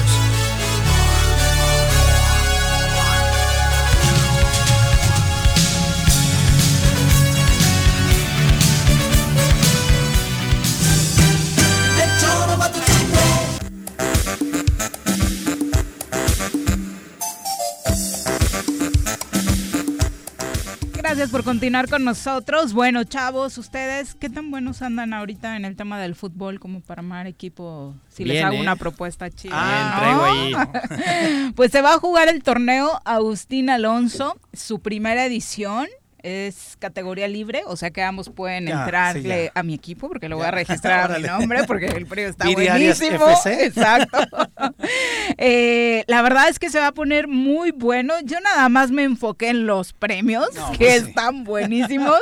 De entrada la inscripción es gratis para todos los interesados en armar su equipo y participar en el torneo de fútbol de Agustín Alonso. Pueden registrarse durante todo el mes de agosto. El cierre de registros es el 31. El sorteo para las rondas y los juegos va a ser el 10 de septiembre y el torneo arranca eh, precisamente en septiembre. Pero hay uniformes gratis para los que pasen a la segunda ronda. Ah, mira. Hay un premio de 5 mil pesos al campeón de goleo. Ah, ¿Juegan de delanteros o qué posición no, juegas yo tú? No, Sí, yo de, ¿Sí? yo también de medio. Sí, tampoco, no le apostamos a este. Luis Romo me vio jugar, entonces se inspiró siempre. Sí, seguro. si llegamos a la final, el premio, nada más puede estar en la final asegurado, es de 200 mil pesos. O sea, el segundo lugar. El segundo lugar se lleva 200 mil pesos. Y el primer lugar, si ganamos el torneo, nos llevamos 500 mil pesos está muy bueno pues este torneo, ¿eh? Hay que, entrarle, sí. Ahorita nos ponemos de acuerdo, sí, claro, no, sí. vale, vale muchísimo la pena. Todos los partidos se van a jugar en el estado de Morelos, ya irán presentándose los temas de la sede, el calendario. Es una copa para todos, de hecho ese es el eslogan y obviamente ya les estaremos informando sobre todo el tema de dónde eh, se van a poder inscribir. Por lo pronto vayan registrando a sus equipos. No importa el municipio. No, no, no, no, ah, importa el municipio. Eh, y obviamente lo que tienes que hacer es primero pues juntar a tu escuadra ganadora. Bien. ¿no? Pues mira, nada más. ¿no? Así que únanse. bueno, es que hay muchos que desde la pandemia no hemos hecho deportito. Buena ¿eh? inversión. Pues vale la pena ahorita que ya vayan retomando, les da tiempo a septiembre a ponerse en buena estirar forma, los ¿no? Pies, estirar los pies de aquí a septiembre para poderle dar. ¿Sí le das al fucho? Sí, sí, sí. Tiene tiempo que no tengo mi equipo, pero sí, sí me gusta, ¿eh? Desde, desde chico. Ok, muy bien. Vicky Jarquín, muchas gracias por escucharnos. También a Sergio Quiroz, que están pendientes todos los días del programa. Y vamos ahora a saludar con muchísimo gusto al doctor Rafael Chávez, subsecretario de Salud del Ayuntamiento de Cuernavaca, quien saludamos con muchísimo gusto. Doc, ¿cómo te va? Muy buenas tardes. Hola, muy buenas tardes a todos. Un saludo. Te saludamos con muchísimo gusto. Eh, primero para que nos des un panorama muy real eh, que ha informado, de hecho, el Comité de Contingencia de Cuernavaca sobre cómo está la situación actual de, de contagios en la capital del estado de Morelos, un tema que nos interesa, por supuesto, por ser la capital, porque aquí vivimos y porque además estamos en plena temporada vacacional y tenemos mezcla de todo tipo eh, de personas en calles entre turistas y habitantes. Sí, claro, eh, del análisis que se que se arroja en el comité es eh, hemos estado notando un incremento de los casos. Llevamos cuatro semanas con más de 100 casos en Cuernavaca. La última semana fueron más de 200 casos nuevos en Cuernavaca. Entonces esto nos da una alarma pensando que hay un incremento en la cantidad de los casos y que esto obliga a un cambio de semáforo y que si no se siguen estas medidas sanitarias que ya están bien establecidas, vamos a seguir en incremento y vamos a tener un retroceso en el semáforo a naranja y puede llegar a ser un inminente rojo en caso de que no se tomen estas medidas sanitarias. Desafortunadamente se dejaron de hacer eh, las eh, pruebas, pero tenemos ubicadas algunas zonas geográficas de Cuernavaca de donde se está dando esta mayor incidencia. Sí, la colonia centro, que históricamente desde el inicio de la pandemia ha sido la que más casos nuevos ha aportado a la semana, sigue siendo un foco rojo para para contagios, igual es la colonia Lomas de Aguatlán y Acapancingo son las colonias que más eh, han sido constantes en arrojar casos nuevos. Entonces, en específico en estas zonas es pedirle a la población que no baje las medidas y también recordarles que no el hecho de estar vacunado nos evita un contagio, nos, no nos evita eh, portar el virus y ser transmisibles para alguien más. Entonces, probablemente la vacuna nos, nos resguarde o nos cuide para evitar complicaciones, pero no nos deja de ser un vector para que ellos transmitan este virus y se propague de manera más rápida. Entonces, hay que seguir las medidas a pesar de estar vacunados, hay que seguir cuidándonos de manera importante. Doctor, platicando con la doctora Brenda, que en algún momento formó parte de este comité del, municipio de Cuernavaca, nos ha estado de manera reiterada comentando que los casos han bajado en el índice de edad, es decir, de 35 años para abajo. Eh, ustedes el día de ayer, no sé, no sé si el alcalde o el propio secretario de, del ayuntamiento mencionaba que iban a tomar algunas y ponerle mayor atención a, un, a los bares en donde pues, principalmente son los jóvenes quienes acuden a estos lugares. Esa principal atención tiene que ver también por la posibilidad de que ahí eh, sea un espacio, sean espacios en donde los chavos estén pudiendo adquirir el virus. Sí, hay que recordar que cualquier espacio cerrado y que tenga aglomeración de gente, esto es un factor para eh, adquirir el contagio. Y efectivamente, los grupos de edades se han disminuido. En este último análisis eh, observamos que los pacientes entre 20 y 29 años de edad son los que más se han estado contagiando. Los otros grupos también tienen contagios, pero la mayor parte de los contagios se presentan en este grupo de edad. Entonces sí es importante que los jóvenes atiendan este llamado a no acudir, a no exponerse en lugares cerrados, con poca ventilación y donde se pueden juntar mucha gente, principalmente serían los bares. Eh, esto es por el riesgo de contagiarse. Probablemente por su edad no presenten cuadros clínicos severos, que sí los pueden presentar, pero también son transmisibles para otro grupo. Y hay que recordar que en Cuernavaca todavía no está eh, la vacuna para este grupo de edad, entonces es importante que se cuiden todavía aún más. Doctor, en el tema de por qué retrocedimos amarillo, obviamente están involucrados muchos factores, pero hablando de Cuernavaca particularmente, ¿a qué se le adjudica? Eh, ¿La gente se vacunó y relajó medidas? ¿Fue eso? Así es, la principal creencia de que la vacuna te va a evitar el contagio, eso fue lo que hizo que bajaran sus medidas sanitarias y bajaran la guardia. Entonces, eh, es el mismo llamado. A pesar de estar vacunado, debemos de tener cuidados, debemos de seguir con el cubrebocas, con la sana distancia y con el lavado de manos, eso es lo más importante. Y eh, el hecho de que hayan relajado las medidas y el incremento de la movilidad por el periodo vacacional, pues nos puso más en riesgo y se está reflejando en la cantidad de casos nuevos en el tema particularmente de las vacaciones. Habrá mucha gente que sí o sí va a decir, yo salgo, me voy a cuidar, me pongo el cubrebocas y demás. Más allá del cubrebocas, ¿qué otra recomendación le harías a quien sí va a estar transitando eh, por la ciudad de manera constante? O que por sus propias labores, ¿no?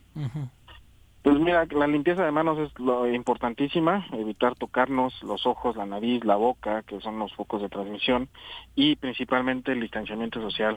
Esta es la única medida que garantiza evitar un contagio. Eh, si no hay proximidad, la verdad es que no hay contagio. Entonces, aquí sí es, si van a salir, pues bueno, evitemos lugares donde está mucha gente, donde no puedo guardar esa sana distancia, eh, para evitar estos contagios principalmente. Doc, quizá no, no es determinante tu área, intuyo que sí, en alguna medida, pero eh, con relación a lo de la Feria de Tlaltenango, ¿este comité ya ha tomado una decisión? Se está analizando, dependemos mucho de la cantidad de casos nuevos que se hayan presentado. Eh, hay que recordar que el comité, el, posicionamiento que tenemos es evitar cualquier evento que aglomere gente. Entonces, eh, todavía está en un análisis la posibilidad de no realizar la feria, pero se va a ir analizando conforme vayan evolucionando los casos, conforme vaya cambiando el semáforo, para tomar la mejor decisión. Pero más allá de que sea la Feria de Tlaltenango, algún evento de motos, el circo o demás, la recomendación del comité, eh, como dices, es esa, eh, no eventos con aglomeraciones que nos pongan, pongan en riesgo, ¿no? Así es, la idea es evitar lugares donde haya mucha gente, donde se aglomere la gente, porque este es el principal modo de transmisión. Eh, y hay que recordar que hay una variante, es más agresiva en la cuestión de transmisión, se transmite más rápido, se transmite más fácil, entonces, y eh, se junta la gente, pues la transmisión va a, ser, va a estar presente. Exacto. Doctor, muchas gracias por la comunicación. No, gracias a ustedes, un abrazo. Un abrazo.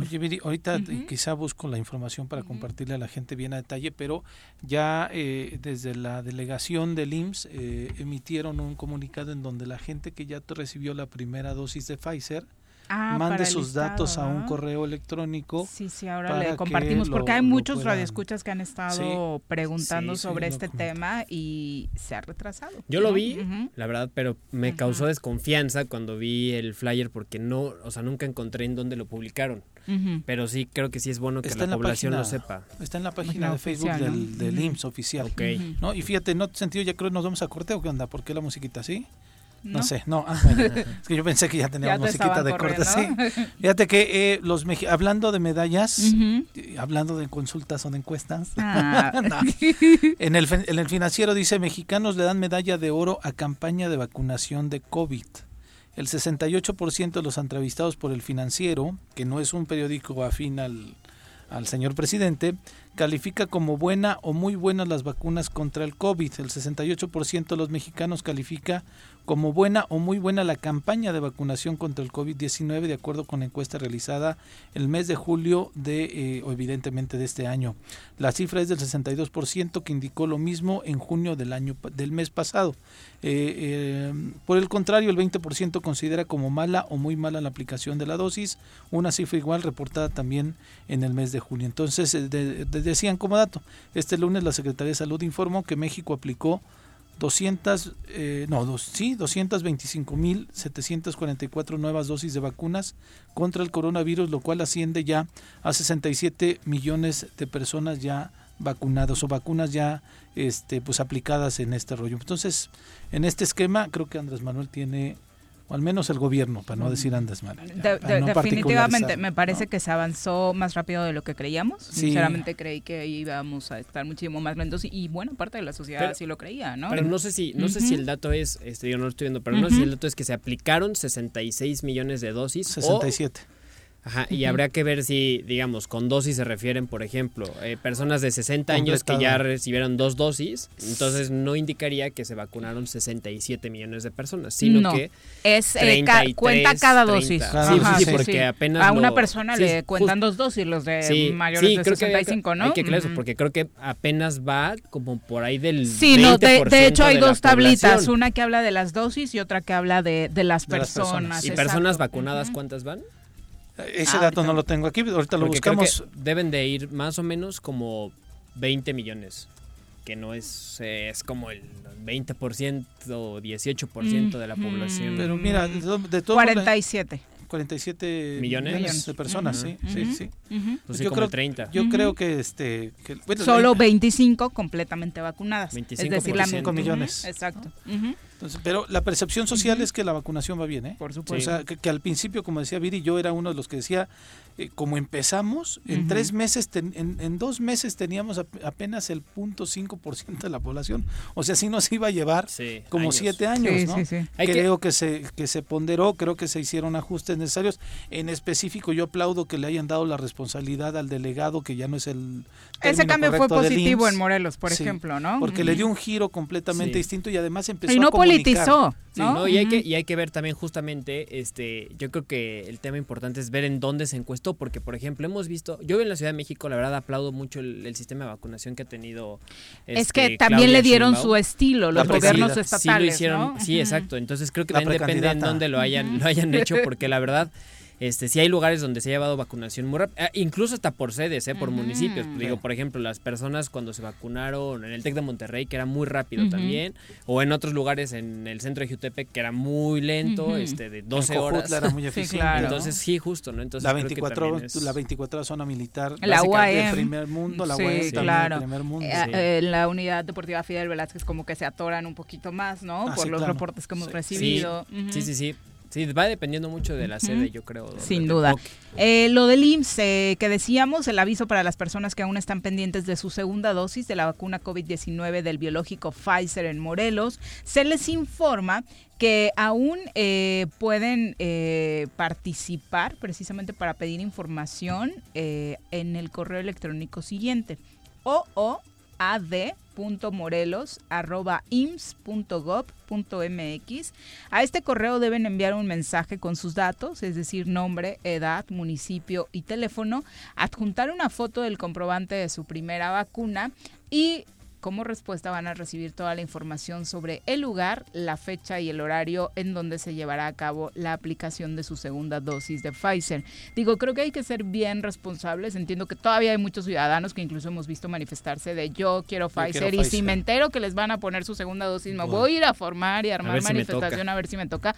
ya, ya nos dijeron que, que no va a haber más primeras dosis de Pfizer. hay que tenerlo muy claro. Se les va a informar de esta forma a las personas que recibieron la primera para mantener un orden. Entonces dejemos que sean ellos para que completen su ciclo de vacunación. Sí, porque no, no, le hagamos al vivo, ¿no? De que yo quiero Pfizer, entonces me, mando el correo como si este sea yo el, el, el que la va a necesitar. Claro. No, seguramente harán un cruce con las con la base de datos que tienen en la delegación y entonces validarán si una persona que envió la información es verdadera o no. Entonces, este, lo importante es que la autoridad está dándonos ahí la información. A mí me parece increíble, en serio, este, el tema de que te llamen por teléfono, digo, me parece una, una acción loable, sí, claro ya les han llamado por teléfono para decirle, oiga, su vacunación le toca tal día, tal día, a la gente que necesitan eh, colocarla para la segunda dosis, ¿no? O sea, me parece este, muy fregón que se hayan organizado empresas, hayan solicitado que se vayan a vacunar, que la autoridad esté dispuesta a todo esto. O sea, eh, mira, que yo manejé un recinto de 24 mil personas de un día. ¿no? Manejar un recinto de 24 mil personas te significa una metodología interesante, puntual, hay que estar atentos pero manejar una metodología de seguimiento, de documentación, de saber de quién es, dónde están, qué onda, a quién le tengo que llamar, qué día, verdaderamente es un trabajo de logística impresionante que debemos de aplaudir y qué bueno que la autoridad, porque además lo tiene que hacer, lo estén haciendo bien, ¿no? Exacto. yo creo que va bien la vacunación. Y es una buena noticia. Y también que no se confundan, ¿eh? porque están diciendo mucho que la Pfizer con la Astra este, sirve para mayor inmunización pero todavía aquí en México no se aplica, entonces no vayan por su segunda dosis de... como en la borrachera, no, le mezcles Bacardi con tequila. no, queremos que le salga un tercer ojo en dos años. Es correcto, no, no, dos con veintiséis. no, le mezcles, si Por favor. Rápido. Ya llegó el verano y la forma más segura de disfrutarlo es siguiendo las medidas sanitarias ante la pandemia. Cuidémonos entre todos. Verano. El verano es azul.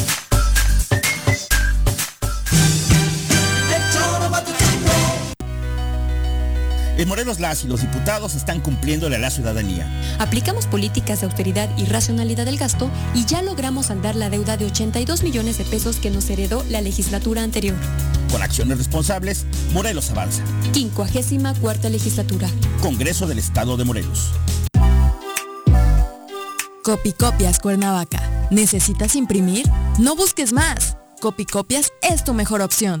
Somos los expertos en publicidad, impresiones, fotocopiado y diseño web. Te ayudamos con tus tarjetas, volantes, lonas, escaneo, sublimado, vinil, playeras y mucho más. Visita nuestro catálogo y agréganos en WhatsApp al 777-349-5053 o llámanos al 777-244-4232. Encuéntranos en San Cristóbal número 3, Colonia San Cristóbal, en Cuernavaca, Morelos.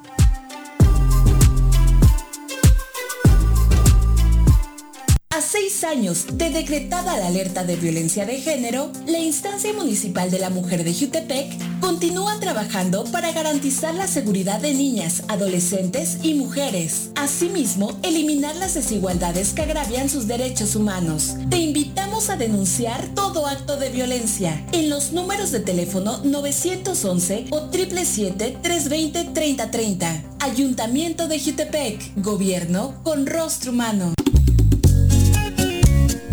Cafetería, tienda y restaurante Punto Sano. Contamos con comida vegana y vegetariana, porque nos preocupamos por tu salud. Ven y conoce nuestros productos orgánicos y suplementos alimenticios, al interior de Plaza Andrómeda, local 19, en calle Pericón, Lomas de la Selva. Contáctanos al 372-3514 o búscanos en Facebook como Punto Sano Cuernavaca.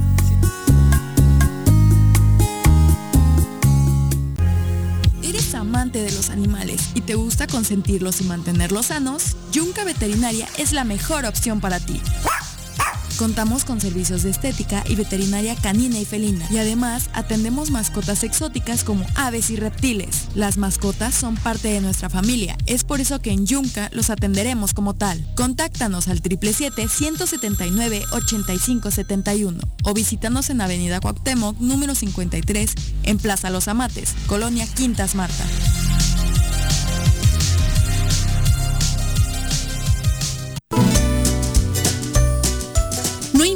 Color del semáforo, debemos seguir protegiendo nuestra salud ante el COVID-19.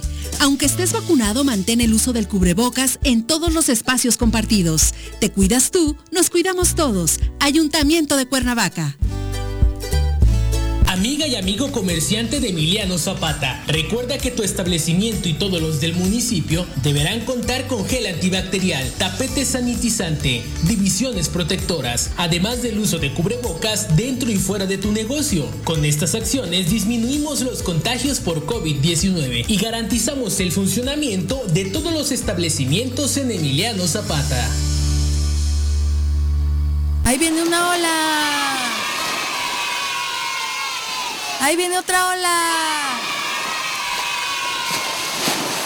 Ahí viene otra ola. Que no te agarre la tercera ola en este verano. Mantén firmes las medidas sanitarias y usa cubrebocas. Cuídate y cuidémonos todos.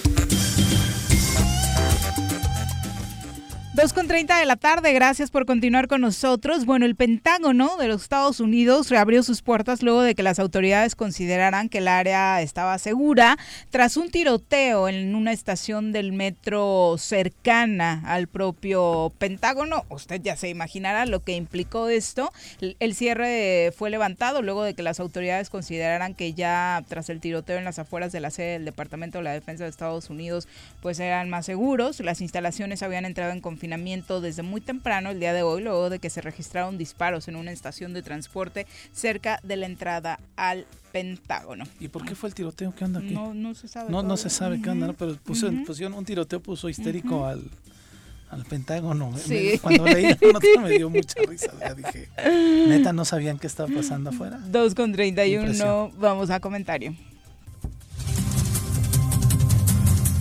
Llega con nosotros el comentario político de Jordi Meseguer. Jordi Meseguer. Querido Jordi, ¿cómo te va? Buenas tardes. ¿Cómo estás, Pepe? Mucho gusto en saludarte, igualmente a Juan Carlos. ¿Qué tal, Jordi? Saludarlos tres. Oye, eh, ¿tú eres futbolero? ¿Te has desvelado por ver a la selección o no? ¿Ya no le entras a esas cosas? No, no, de poco futbolero, de por sí poco futbolero. Y luego ah. con la selección menos. Puede jugar en mis Pumas No, bueno, ¿cómo comparas, De hecho, uno de los que falló en el penal es de Pumas, mano. Entonces, pues como que no andan muy bien parados ahorita, ¿eh? No, no, no, no, ni hace tiempo, Pepe, hace tiempo. La verdad es que no es un equipo que te dé muchas alegrías, pero mira, eh, al menos nos da la alegría de estar en la universidad y nada más, ¿no? ¿Hoy tampoco viste a Rommel? No, tampoco, Pepe. La verdad es que ya estás, ya estás muy mayor, Jordi. ¿Qué, ¿Qué, onda contigo?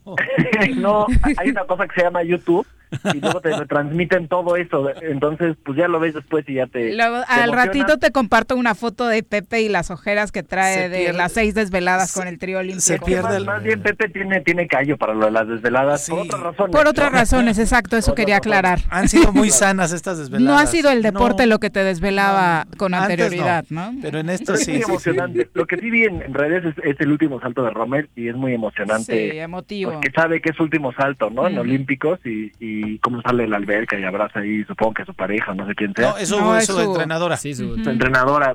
Es muy emocionante, aunque aunque no no lo veas en vivo, pues con el contexto de, la situación es muy emocionante. Exactamente. Oye, Jordi, ¿sobre qué va tu comentario esta tarde?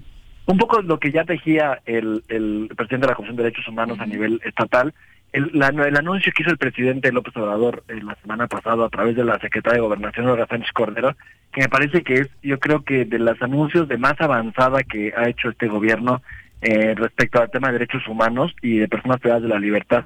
Este anuncio que, que, que lanzará una serie de criterios de amnistía, ¿no? criterios de preliberación para personas privadas de la libertad que, que o llevan más de 10 años sin recibir sentencia, o tienen más de 65 años con una condición de vulnerabilidad, ya sea una enfermedad crónica o, o similar, o tienen más de 70 años de edad y, ya han cumplido creo que más de 10 años ya de condena.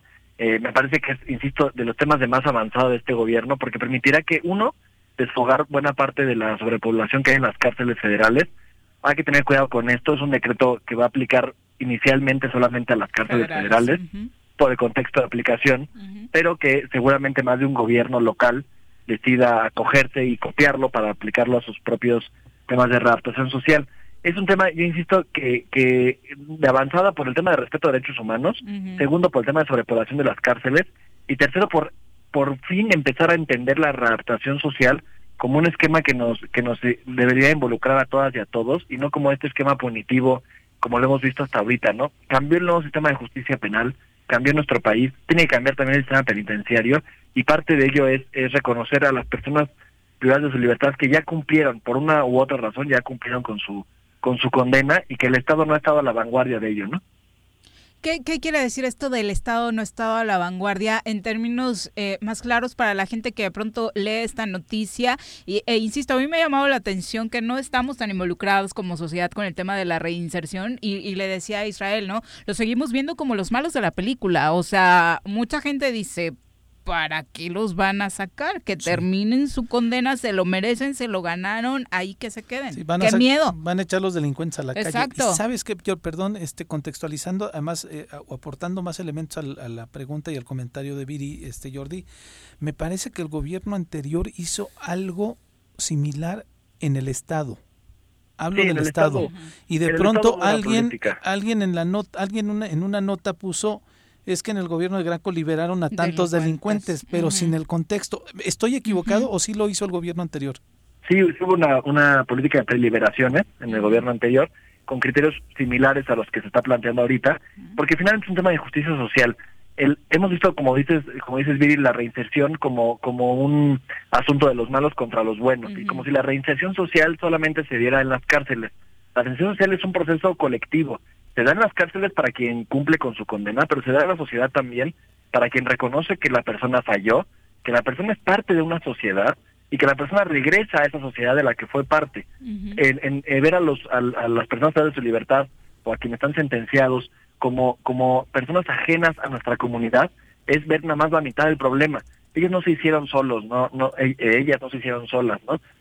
No nacieron delincuentes. La sociedad eh, cometió una serie de errores, cometimos como sociedad una serie de errores que llevaron a que esas personas tomaran malas decisiones. Creo yo, así veo yo la reinserción social. Pensar que estamos liberando delincuentes es además no entender la dimensión de la pobreza que tiene eh, las cárceles. A las cárceles están llenas de personas que no pudieron defenderse o personas incluso que fueron torturadas. Y ese es otro contexto y otro concepto que establece el presidente como un tema de, de liberación inmediata. Aquellas personas que se ha demostrado que fueron sometidas a tortura, tienen que ser liberadas de inmediato, porque además los protocolos internacionales en los que México es parte así lo establecen. No puedes obtener confesiones a partir de tortura. Entonces, yo creo que, porque, porque creo que es un tema de justicia, porque creo que es un tema de avanzada, porque hay personas que, imagínate, llevan más de 10 años en la cárcel con el viejo sistema de justicia y ni siquiera han recibido sentencia. Si hubieran recibido sentencia, probablemente ya hubieran salido. Piensa una persona que hizo robo común no, no, no lo estoy celebrando ni que se robó un pollo. lo haya hecho. O, que se robó una cartera o que se robó un celular. A, lo mejor no solamente robo por necesidad sino un robo por una mala decisión. Vamos a ponerlo en términos generales una mala decisión. Impulsada por hambre o no pero una mala decisión.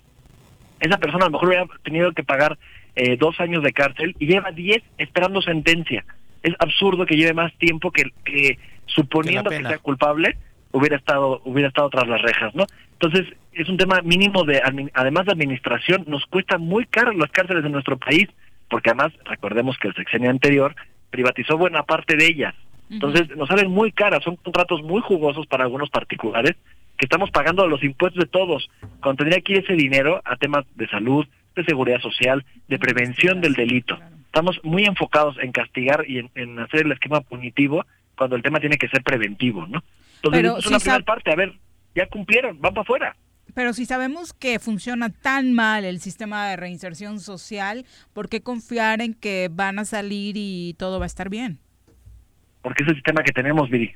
Tenemos que confiar en, que eh, cumplieron con las reglas. Tenerlos artificialmente más tiempo privados de su libertad, porque es artificialmente tenerlos encerrados, tampoco va a hacer que esto, esto mejore. Más bien, como sociedad tenemos que replantearnos, claro, cómo funciona el sistema de reinserción social y yo creo que desde la amnistía, desde el perdón, desde el desde el reconocimiento de la posibilidad de que se reinserten, creo que este es el primer paso que como sociedad tendemos para que esas personas una vez que salgan, que están excarceladas, también se puedan reintegrar a la sociedad con otra con otras miras, ¿no? Ojo, no se está no se está promoviendo para secuestradores para violadores. Sí, esa acotación es importante ni para quienes participaron en delitos con sangre, ¿no? Ni para quienes participaron en narcotráfico. Estamos hablando de delitos del fuero común, ¿no? Eh, hablamos de robo eh, sin violencia, hablamos de robo de vehículos, no hablamos de, delitos más patrimoniales y del foro común, sin que esto sea, a ver, tampoco quiero decir que sean delitos eh, menores. que no importen, pero son menores, de acuerdo a la ley son menores, ¿no? Oye Jordi, y perdón que cambie el tema así tan abruptamente, pero el día de ayer vimos un momento en la política que creo que no habíamos visto nunca.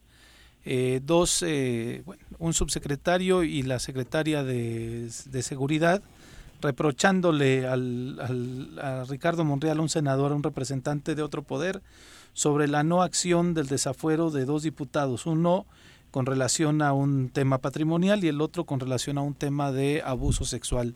¿Qué te mereció esa, esa, ese, ese instante? Yo creo que era importante que el subsecretario lo hiciera, porque finalmente estaba, además en el contexto en el que lo hizo, creo que fue muy simbólico. Era un foro, ¿no? De, personas. En un foro de trata de personas, nada más y nada menos cuando uno de los componentes de la trata de personas son los menores de edad. Entonces, que, que se hablara de un diputado que ha sido señalado claramente, pues ah, tiene que haber autocrítica al interior del movimiento y creo que Alejandro Encinas hizo esa autocrítica tan necesaria. Están, están mezclando, creo que, tres desafueros y eso está haciendo que compliquen el avance. Lo que tendría que estar planteando el senador Monreal, y creo yo lo digo respetuosamente, es separar los temas. A ver, el, el diputado Saúl va a dejar de ser diputado en un mes, en, poco menos de 30 días va a dejar de ser diputado y podrá ser procesado. Y ahí espero yo que haya una aplicación irrestricta de la ley y que sea juzgado y llevado ante tribunales.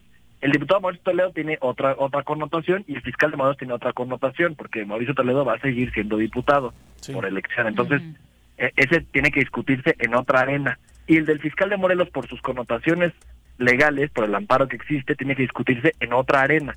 Ahí creo que que el, el reproche que el reproche es válido, y es para un tema de técnica legislativa. El senador Monreal no es nuevo en esto. Al mezclar los temas los está empantanando, tiene que separarlos y cada uno que se discuta en lo particular y entonces pueda pueda haber un avance sobre ello. No creo que la autocrítica en el movimiento es más que necesaria. ¿eh? Se quedó chata la respuesta de Monreal, ¿no? Pues, a ver, en, en, la construcción de mayorías, yo entiendo que también Monreal está viendo más allá de estos tres temas, ¿no?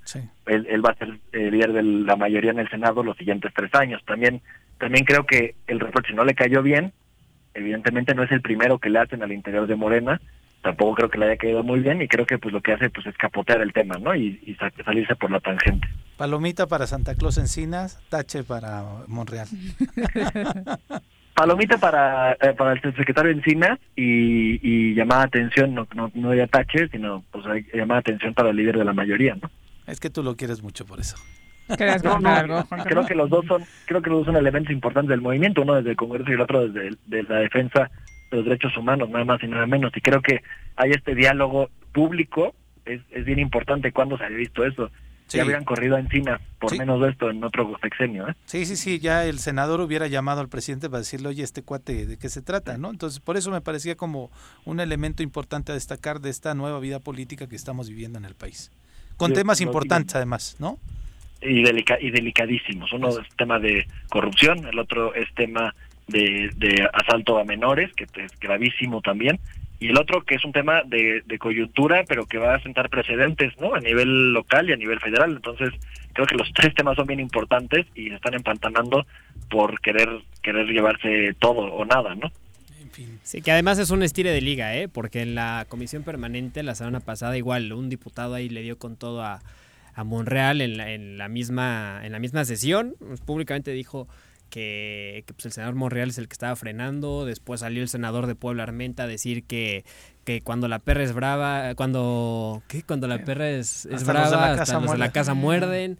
Y luego este salió el otro a responderle y luego este señor que había atacado ahí a Monreal resulta que se lo llevaron al Torito porque él acusaba de que le pusieron una trampa porque tomó Clericot y que se ven al Torito. Entonces también parece una disputa interna ahí en, el, en, Morena, este, pues ya de cara a lo que es la sucesión presidencial. Y Jordi, nada más comentar, o sea, por ejemplo, eh, en este caso que, presentaba Andrés Manuel el, el tema de, de la amnistía, este, que todavía faltaría esperar el decreto, ¿no? Porque una cosa es lo que pueda decir, otra cosa ya es el propio decreto. Pero el robo siempre también contempla este robo hasta 52 mil pesos, si no tengo mal el dato. Entonces, este, en ese sentido creo que no es tampoco decir delitos menores, o sea, si te roban tu celular, ¿cuánto cuestan hoy los celulares? Si te robaron este un coche de menos de, esa cantidad, pues esas son las personas que podrían ser liberadas, liberadas este, de la cárcel y creo que eso tendríamos que poner en contexto también a la gente.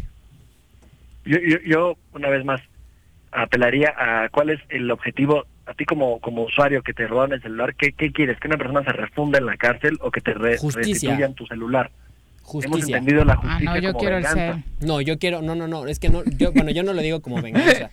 No lo digo en este sentido de que, que la víctima quiera venganza. Sin embargo, creo que esto no te garantiza una reparación del daño a ti como víctima. Esto nada más está ayudando a quienes hoy están en la cárcel por, por estos delitos que ya mencionábamos y sin embargo no están dándole a la víctima una reparación del daño o Pero resulta que tampoco no estás dando, no, años no te estás poniendo del lado de la víctima, te estás poniendo del lado del delincuente. Me parece un tanto incongruente en ese sentido. Y además, lo que decíamos hace rato con el ombudsman, en el sentido de que el sistema de reinserción social no funciona bien en nuestro país y vas a sacar a personas que no sé cuántos años llevan en la cárcel este, a un mundo pues que no conocen y que yo creo que en este sentido pues eh, podría usar sus facultades este, el presidente mejor pues para que el sistema de eh, reinserción social en nuestro país pues pudiera florecer de una manera distinta y entonces sí puedes aplicar la amnistía para que salgan ya este realmente pues con una reinserción social que puedas decir pues ya ya puede ser este efectiva. El primer tema que tenemos que resolver para poder hablar de, de una reinserción social es la sobrepoblación en los penales. Creo que es el primer problema que tiene que resolver porque eso impide que haya una verdadera reinserción social y creo que este decreto abona a este primer problema. Yo insisto, yo me imagino una persona de 76 años que robó un celular hace 10 años, ya pagó por mucho su condena, pero no no ha recibido sentencia. La víctima, me pongo al lado de, de la víctima, no va a recibir, no va a ser restituida, aunque pase 10 años más en la cárcel esa persona. Y en cambio la persona eh, está dejando familia, está dejando, o está generando otras víctimas asociadas ¿no? a su mala decisión de hace 10 años. Yo no digo que estuvo bien lo que hiciera, ni que se le perdone, tendrá antecedentes penales y no podrá nunca más ni siquiera contratarse en Coppel, ¿no? Porque le van a pedir esa carta y va a salir qué grave. ¿no? Así de graves son antecedentes penales. Sí.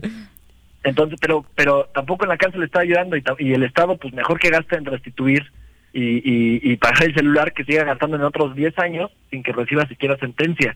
Creo que creo que son los delitos menores creo que son casos muy particulares creo que son los casos muy puntuales. En realidad no no va, va a resolver el tema de sobrepoblación pero no por no porque vaya hacia la masa crítica sino porque vaya a estos casos muy puntuales que, de verdad son temas de justicia social. Yo yo creo que nuestra lejanía con el sistema penitenciario nos ha hecho pensar justo lo que se había al principio los buenos contra los malos este posición maniquea que que, que no beneficia que no beneficia ni para la reinserción social ni a las familias de las víctimas, ni tampoco a, los, a los victimarios en este caso, ¿no? Entonces, bueno, vamos a ver, como tú dices, el decreto, cómo viene el decreto, qué, qué límites establece y quiénes son las personas, estos perfiles que van a salir, ¿no? Y, y, y además tampoco está diciendo que van a salir a la calle a hacer lo que quieran, van a continuar su pena en, en prisión domiciliaria, ¿no? Porque además el Código Penal ya lo establece. Entonces, será un tema nada más de, de ver cómo el sistema penitenciario va a operar este tema de la prisión domiciliaria, ¿no? Y por último concluyo con el tema de Pepe también, si me permiten, tiene que ver también con una desigualdad de fuerzas aquí. Tenemos una comisión permanente que tiene diputados que van a dejar de ser diputados en 20 días, diputados que siguen siendo diputados porque fueron reelectos, y senadores que van a ser eh, senadores los siguientes tres años, ¿no? Entonces, esta desigualdad de fuerzas también yo creo que hace que la disciplina partidista, déjame ponerlo entre comillas, eh, eh, también el senador Monreal esté fuera de sus manos, ¿eh? porque pues ya la disciplina está bastante relajada cuando tienes esta esta desigualdad de fuerza. Hay quien no tiene nada que perder y puede subir a la tribuna y decirle a otra senadora un comentario misógino, porque ya no tiene nada que perder, ya va de salida, ¿no? Le quedan 20 días de, ser diputado. Y hay quien tiene altura de miras y está pensando en lo que sigue en los siguientes tres años, ¿no? Entonces también esto creo que que juega en contra del senador Monreal, ¿no? Para, para el tema del control. Que, al final, fíjate que parece que en los discursos pierde el senador Monreal muchas veces, pero ya en la hora de las votaciones todos terminan muy calmados, ¿eh? Y terminan votando en el sentido que, que lo esperaban. Este... Pues esta vez, esta vez ni, ni Monreal ni el PAN, todo el mundo se llevó sorpresas porque nadie esperaba esa, esa diversidad de votaciones, más bien todo el mundo fue por la libre y fue pues se quedaron muy cerquita de poder convocar a periodo extraordinario de sesiones porque hubo una indisciplina manifiesta, ¿no? Tanto del PAN como del PRI como del eh, como de Morena. Y bueno, lo, malo es que son temas que, que dejan la huella de que sí están protegiendo desde el Congreso, desde el Senado, a dos personajes que violaron la ley y que su única eh, pues situación de que los detiene de que haya un ejercicio de acción penal es el fuero. La situación que mismo también ocurre en nuestro estado de Morelos no pero bueno son otros temas a debatir. Yo lo, lo, que planteaba es que era es interesante que no se había habido un debate de entre un secretario de gobierno con un este legislador y que además son de la misma fuerza política. Ese era el, ese era el tema a destacar, ¿vale? Bueno, pues muchos temas hoy, Viri. Ahora sí, Y todavía te quería preguntar qué te pareció el video compartido por Vicente Fox ayer en su cuenta oficial de Twitter. E, eso, es francamente una burla, como él, eh, toda su persona lo es y su sexenio lo fue, ¿no? Es, un, es, un, es, es el epílogo de su sexenio, ¿no? Es la burla que es Vicente Fox. Y así pasará la historia lamentablemente perdió su, oportunidad de pasar como el presidente de la transición y pasará como el pelele del video y, y, nada más, ¿no? el alto vacío. Exacto. Muchas gracias, Jordi. Buenas tardes. Gracias a ustedes. Son las 2.50. Eh, bueno, rápidamente eh, los mensajes que tenemos por acá pendientes. Bueno, ya decíamos a Sergio Quiroz eh, un abrazo. Hay eh, vialidad restringida ahí en Tizoc. Hay una manifestación exigiendo servicio de agua potable a la altura, bueno, en Boulevard Cuernavaca, justo a la altura de Tizoc. ¿Dónde empieza Cuernavaca? Ya se imaginarán el caos ahorita. Que les digan a los diputados electos, ¿no? Que ellos prometían que iban a reparar lo del agua. Ah, sí, fue una de las Están sus facultades, ¿no? Según ellos. ya no digan, de las promesas, Que le reclamen a los diputados, ¿no? Según ellos, este, iban Sí, ¿cuántos salvadores del agua va? bueno, fue la gran promesa de campaña, ¿no? Se inundó los diputados federales iban a resolver lo del agua aquí. O, o, enfocaron toda su campaña con el conflicto que hay en, en Cuernavaca en ese sentido. Pero bueno, son las 2.51, vamos a nuestra clase de arquitectura desde la arquitectura romana, pasando por los griegos, y desde las creaciones de Barragán, Juan O'Gorman, Mario Pan, Ricardo Legorreta, Agustín Hernández, Teodoro González de León, sin dejar atrás el Taj Mahal, el Coliseo Romano, la Torre de Pisa, la Mezquita Al Araham, la Estatua de la Libertad, Machu Picchu, la Mezquita de Córdoba, el Muro de los Lamentos, la Torre Eiffel, la Ópera de Sydney. Para conocer la historia detrás de las estructuras arquitectónicas, llega con ustedes el arquitecto Enrique Rodríguez Escudero en el Choro Matutino.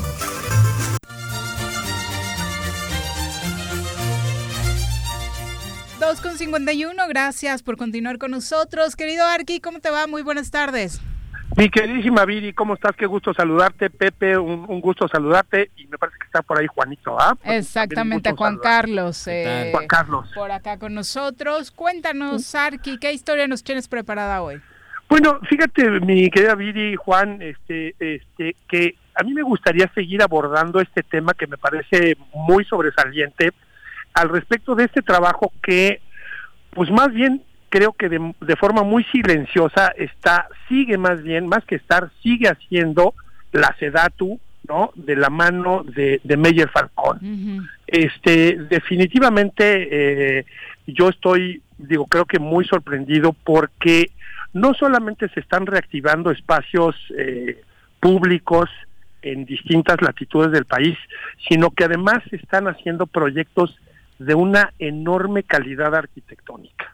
Es decir, este acaba de salir una revista, digo, un especial de esta revista Arquine, que, como sabemos es la revista más importante en términos de arquitectura de nuestro país. Y en este último número que publicaron, que este, se aparecen cuatro o cinco ejercicios de estos de recuperación del espacio público que han sido reconocidos con premios internacionales.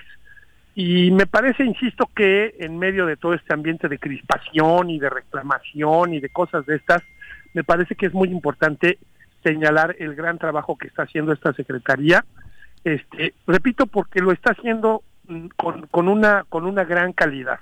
Me gustaría platicar en esta ocasión de un proyecto en particular que es eh, la Casa de la Cultura de Nacajuca en Tabasco. Es un ejercicio que realizaron un colectivo de arquitectos, no quiero nombrar a uno en particular para no para que no se me olvide ninguno, pero es francamente un espacio arquitectónico de una de una de una calidad y de una belleza que insisto me parece realmente a destacar. Este resuelven una, una techumbre, eh, podemos imaginarnos el clima que existe en Acajuca, ¿no? Bueno, pues en términos generales en todo Tabasco, ¿no? Entonces, se resuelve a partir de, de, un par de, de, digamos, de espacios que funcionan como contrafuertes, ¿no? Este, que son los, lo, que funcionan como salones o, o, lo que podrían ser, pues esto, aulas para llevar a cabo diferentes actividades, ¿no? Este y a, y, a lo largo de este de estos dos ejes digamos se desplantan una serie de, de, vigas de acero que a su vez generan una gran techumbre ventilada e iluminada naturalmente no entonces es un gran espacio a cubierto no con además estos estos espacios digamos complementarios este que están además ubicados como parte del remate de una gran plaza que se reactiva en esta zona. A mí, insisto, que existan estos, estos ejercicios me parece una extraordinaria noticia porque este, están, están llevando grandes ejercicios de arquitectura que no necesariamente, por otro lado también eh, me parece importante decirlo, pues son onerosos o costosísimos, ¿no? Eh, que, ese sería el caso de este proyecto en particular. No sé si ya por ahí consiguieron la imagen, este, pero me parece que Sí, la estamos eh, viendo aquí. Y, eh, y el auditorio también. Ajá, ajá. Eh, porque además, insisto, este, hay la utilización de materiales, pues, este, tradicionalmente mexicanos, que se utilizan de una manera, digamos, no convencional, y eso es lo que yo considero que es muy afortunado, ¿no? Está también por ahí el mercado municipal de Mazatlán y algún trabajo que se ha hecho también en Tijuana, en fin, este repito, me parece que de, una manera este, silenciosa, porque pues Meyer Falcón tampoco es que se la pase ahí como en redes o tal, haciendo un escándalo de su trabajo, y me parece que eso es algo que, que tenemos que, este, pues esto, señalar y, y, este, y mencionar como, como parte de un ejercicio muy benéfico para nuestro país. Sí, claro, y de pronto, como bien dices, son de esas cosas que pasan desapercibidas en medio de todo el eh, boom político, ¿no? Y todas estas cosas que se llevan los reflectores y que desafortunadamente terminan por no abonar mucho. Exacto, exacto, Viri, porque mira, la, la, otra cosa, y por lo que me parece, insisto, destacable, es porque en, en, ocasiones anteriores, a lo que se limitaron los, los gobiernos anteriores, era a, llenar el país de planchas de concreto con canastas de básquetbol, ¿no? Recuperar espacios públicos le llamaban, ¿no? La, recuperación de espacios públicos hasta antes de esta, de esta administración era eso, ¿no? Te digo, sembrar planchas de concreto, ¿no? Y ya los más sofisticados pues aventaban por ahí unos pedazos de, pasto artificial, ¿no? Este, y entonces decían, estamos este regenerando el espacio público. A mí me parece que eso nos quedaba con mucho a deber y que lo que se está haciendo ahora este, no solamente, insisto, tiene todo un proceso de socialización, que eso es fundamental, sino que además se está respondiendo con arquitectura y con este, acciones urbanísticas de, de muy buen nivel. Definitivamente, y creo que la apuesta tendría que ser ahí, ¿no? Exactamente donde transcurre nuestra vida. Sí, sí, sí, definitivo. Y sobre todo, insisto, Viri, que a quienes están, digo, a quienes está atendiendo de manera muy puntual son a, a, este, a los jóvenes, a los, a los, a los chiquitines, que efectivamente les están dando espacios, eh, digamos, diversos con alternativas diversas, ¿no? Este, muchos de estos, muchos de estos espacios eh, se están resolviendo con lugares para hacer patineta, este, espacios efectivamente eh, que, digo que además este parece una cosa menor pero se hace el estudio de la vegetación eh, del sitio para que estos lugares tampoco representen un gasto de mantenimiento que, que luego se abandona y, y, termina por olvidarse. Entonces, insisto, creo que ahí hay una labor muy importante, hay que, hay que voltear a verla, hay que revisar, y también hay que esperar que el proyecto que nos toca acá en Cuernavaca pues sea de, de esos niveles. El de patios de la estación, ¿no? Que... El de patios de la estación, efectivamente. No sé, no, la verdad es que desconozco por qué no ha empezado ahí ese proceso, no, no, no, no sé, no sé ahí cuál. Mm, eh, sinceramente no sé si se retrasó por ahí el tema eh, por el asunto de la contingencia de las charlas con la ciudadanía, porque obviamente es un trabajo donde precisamente estos resultados que señalas se dan gracias a que se construye con los pobladores, ¿no? Eh, por lo que sé, la SEDATU había tenido mesas de trabajo con la gente de patios de la estación para saber qué era exactamente lo que querían, cuáles eran los espacios prioritarios y a partir de eso iniciar con el proyecto, ¿no? Ajá, ajá, ajá. Yo desde, tuve acceso por ahí a unas láminas y aparentemente el, proyecto, pues esto, mantenía como estas características, ¿no? De, de, de, este, de hacer un espacio diverso y de satisfacer como a distintos sectores de la población, pero ya la verdad es que por, por mangas o mangas ya no le he dado seguimiento.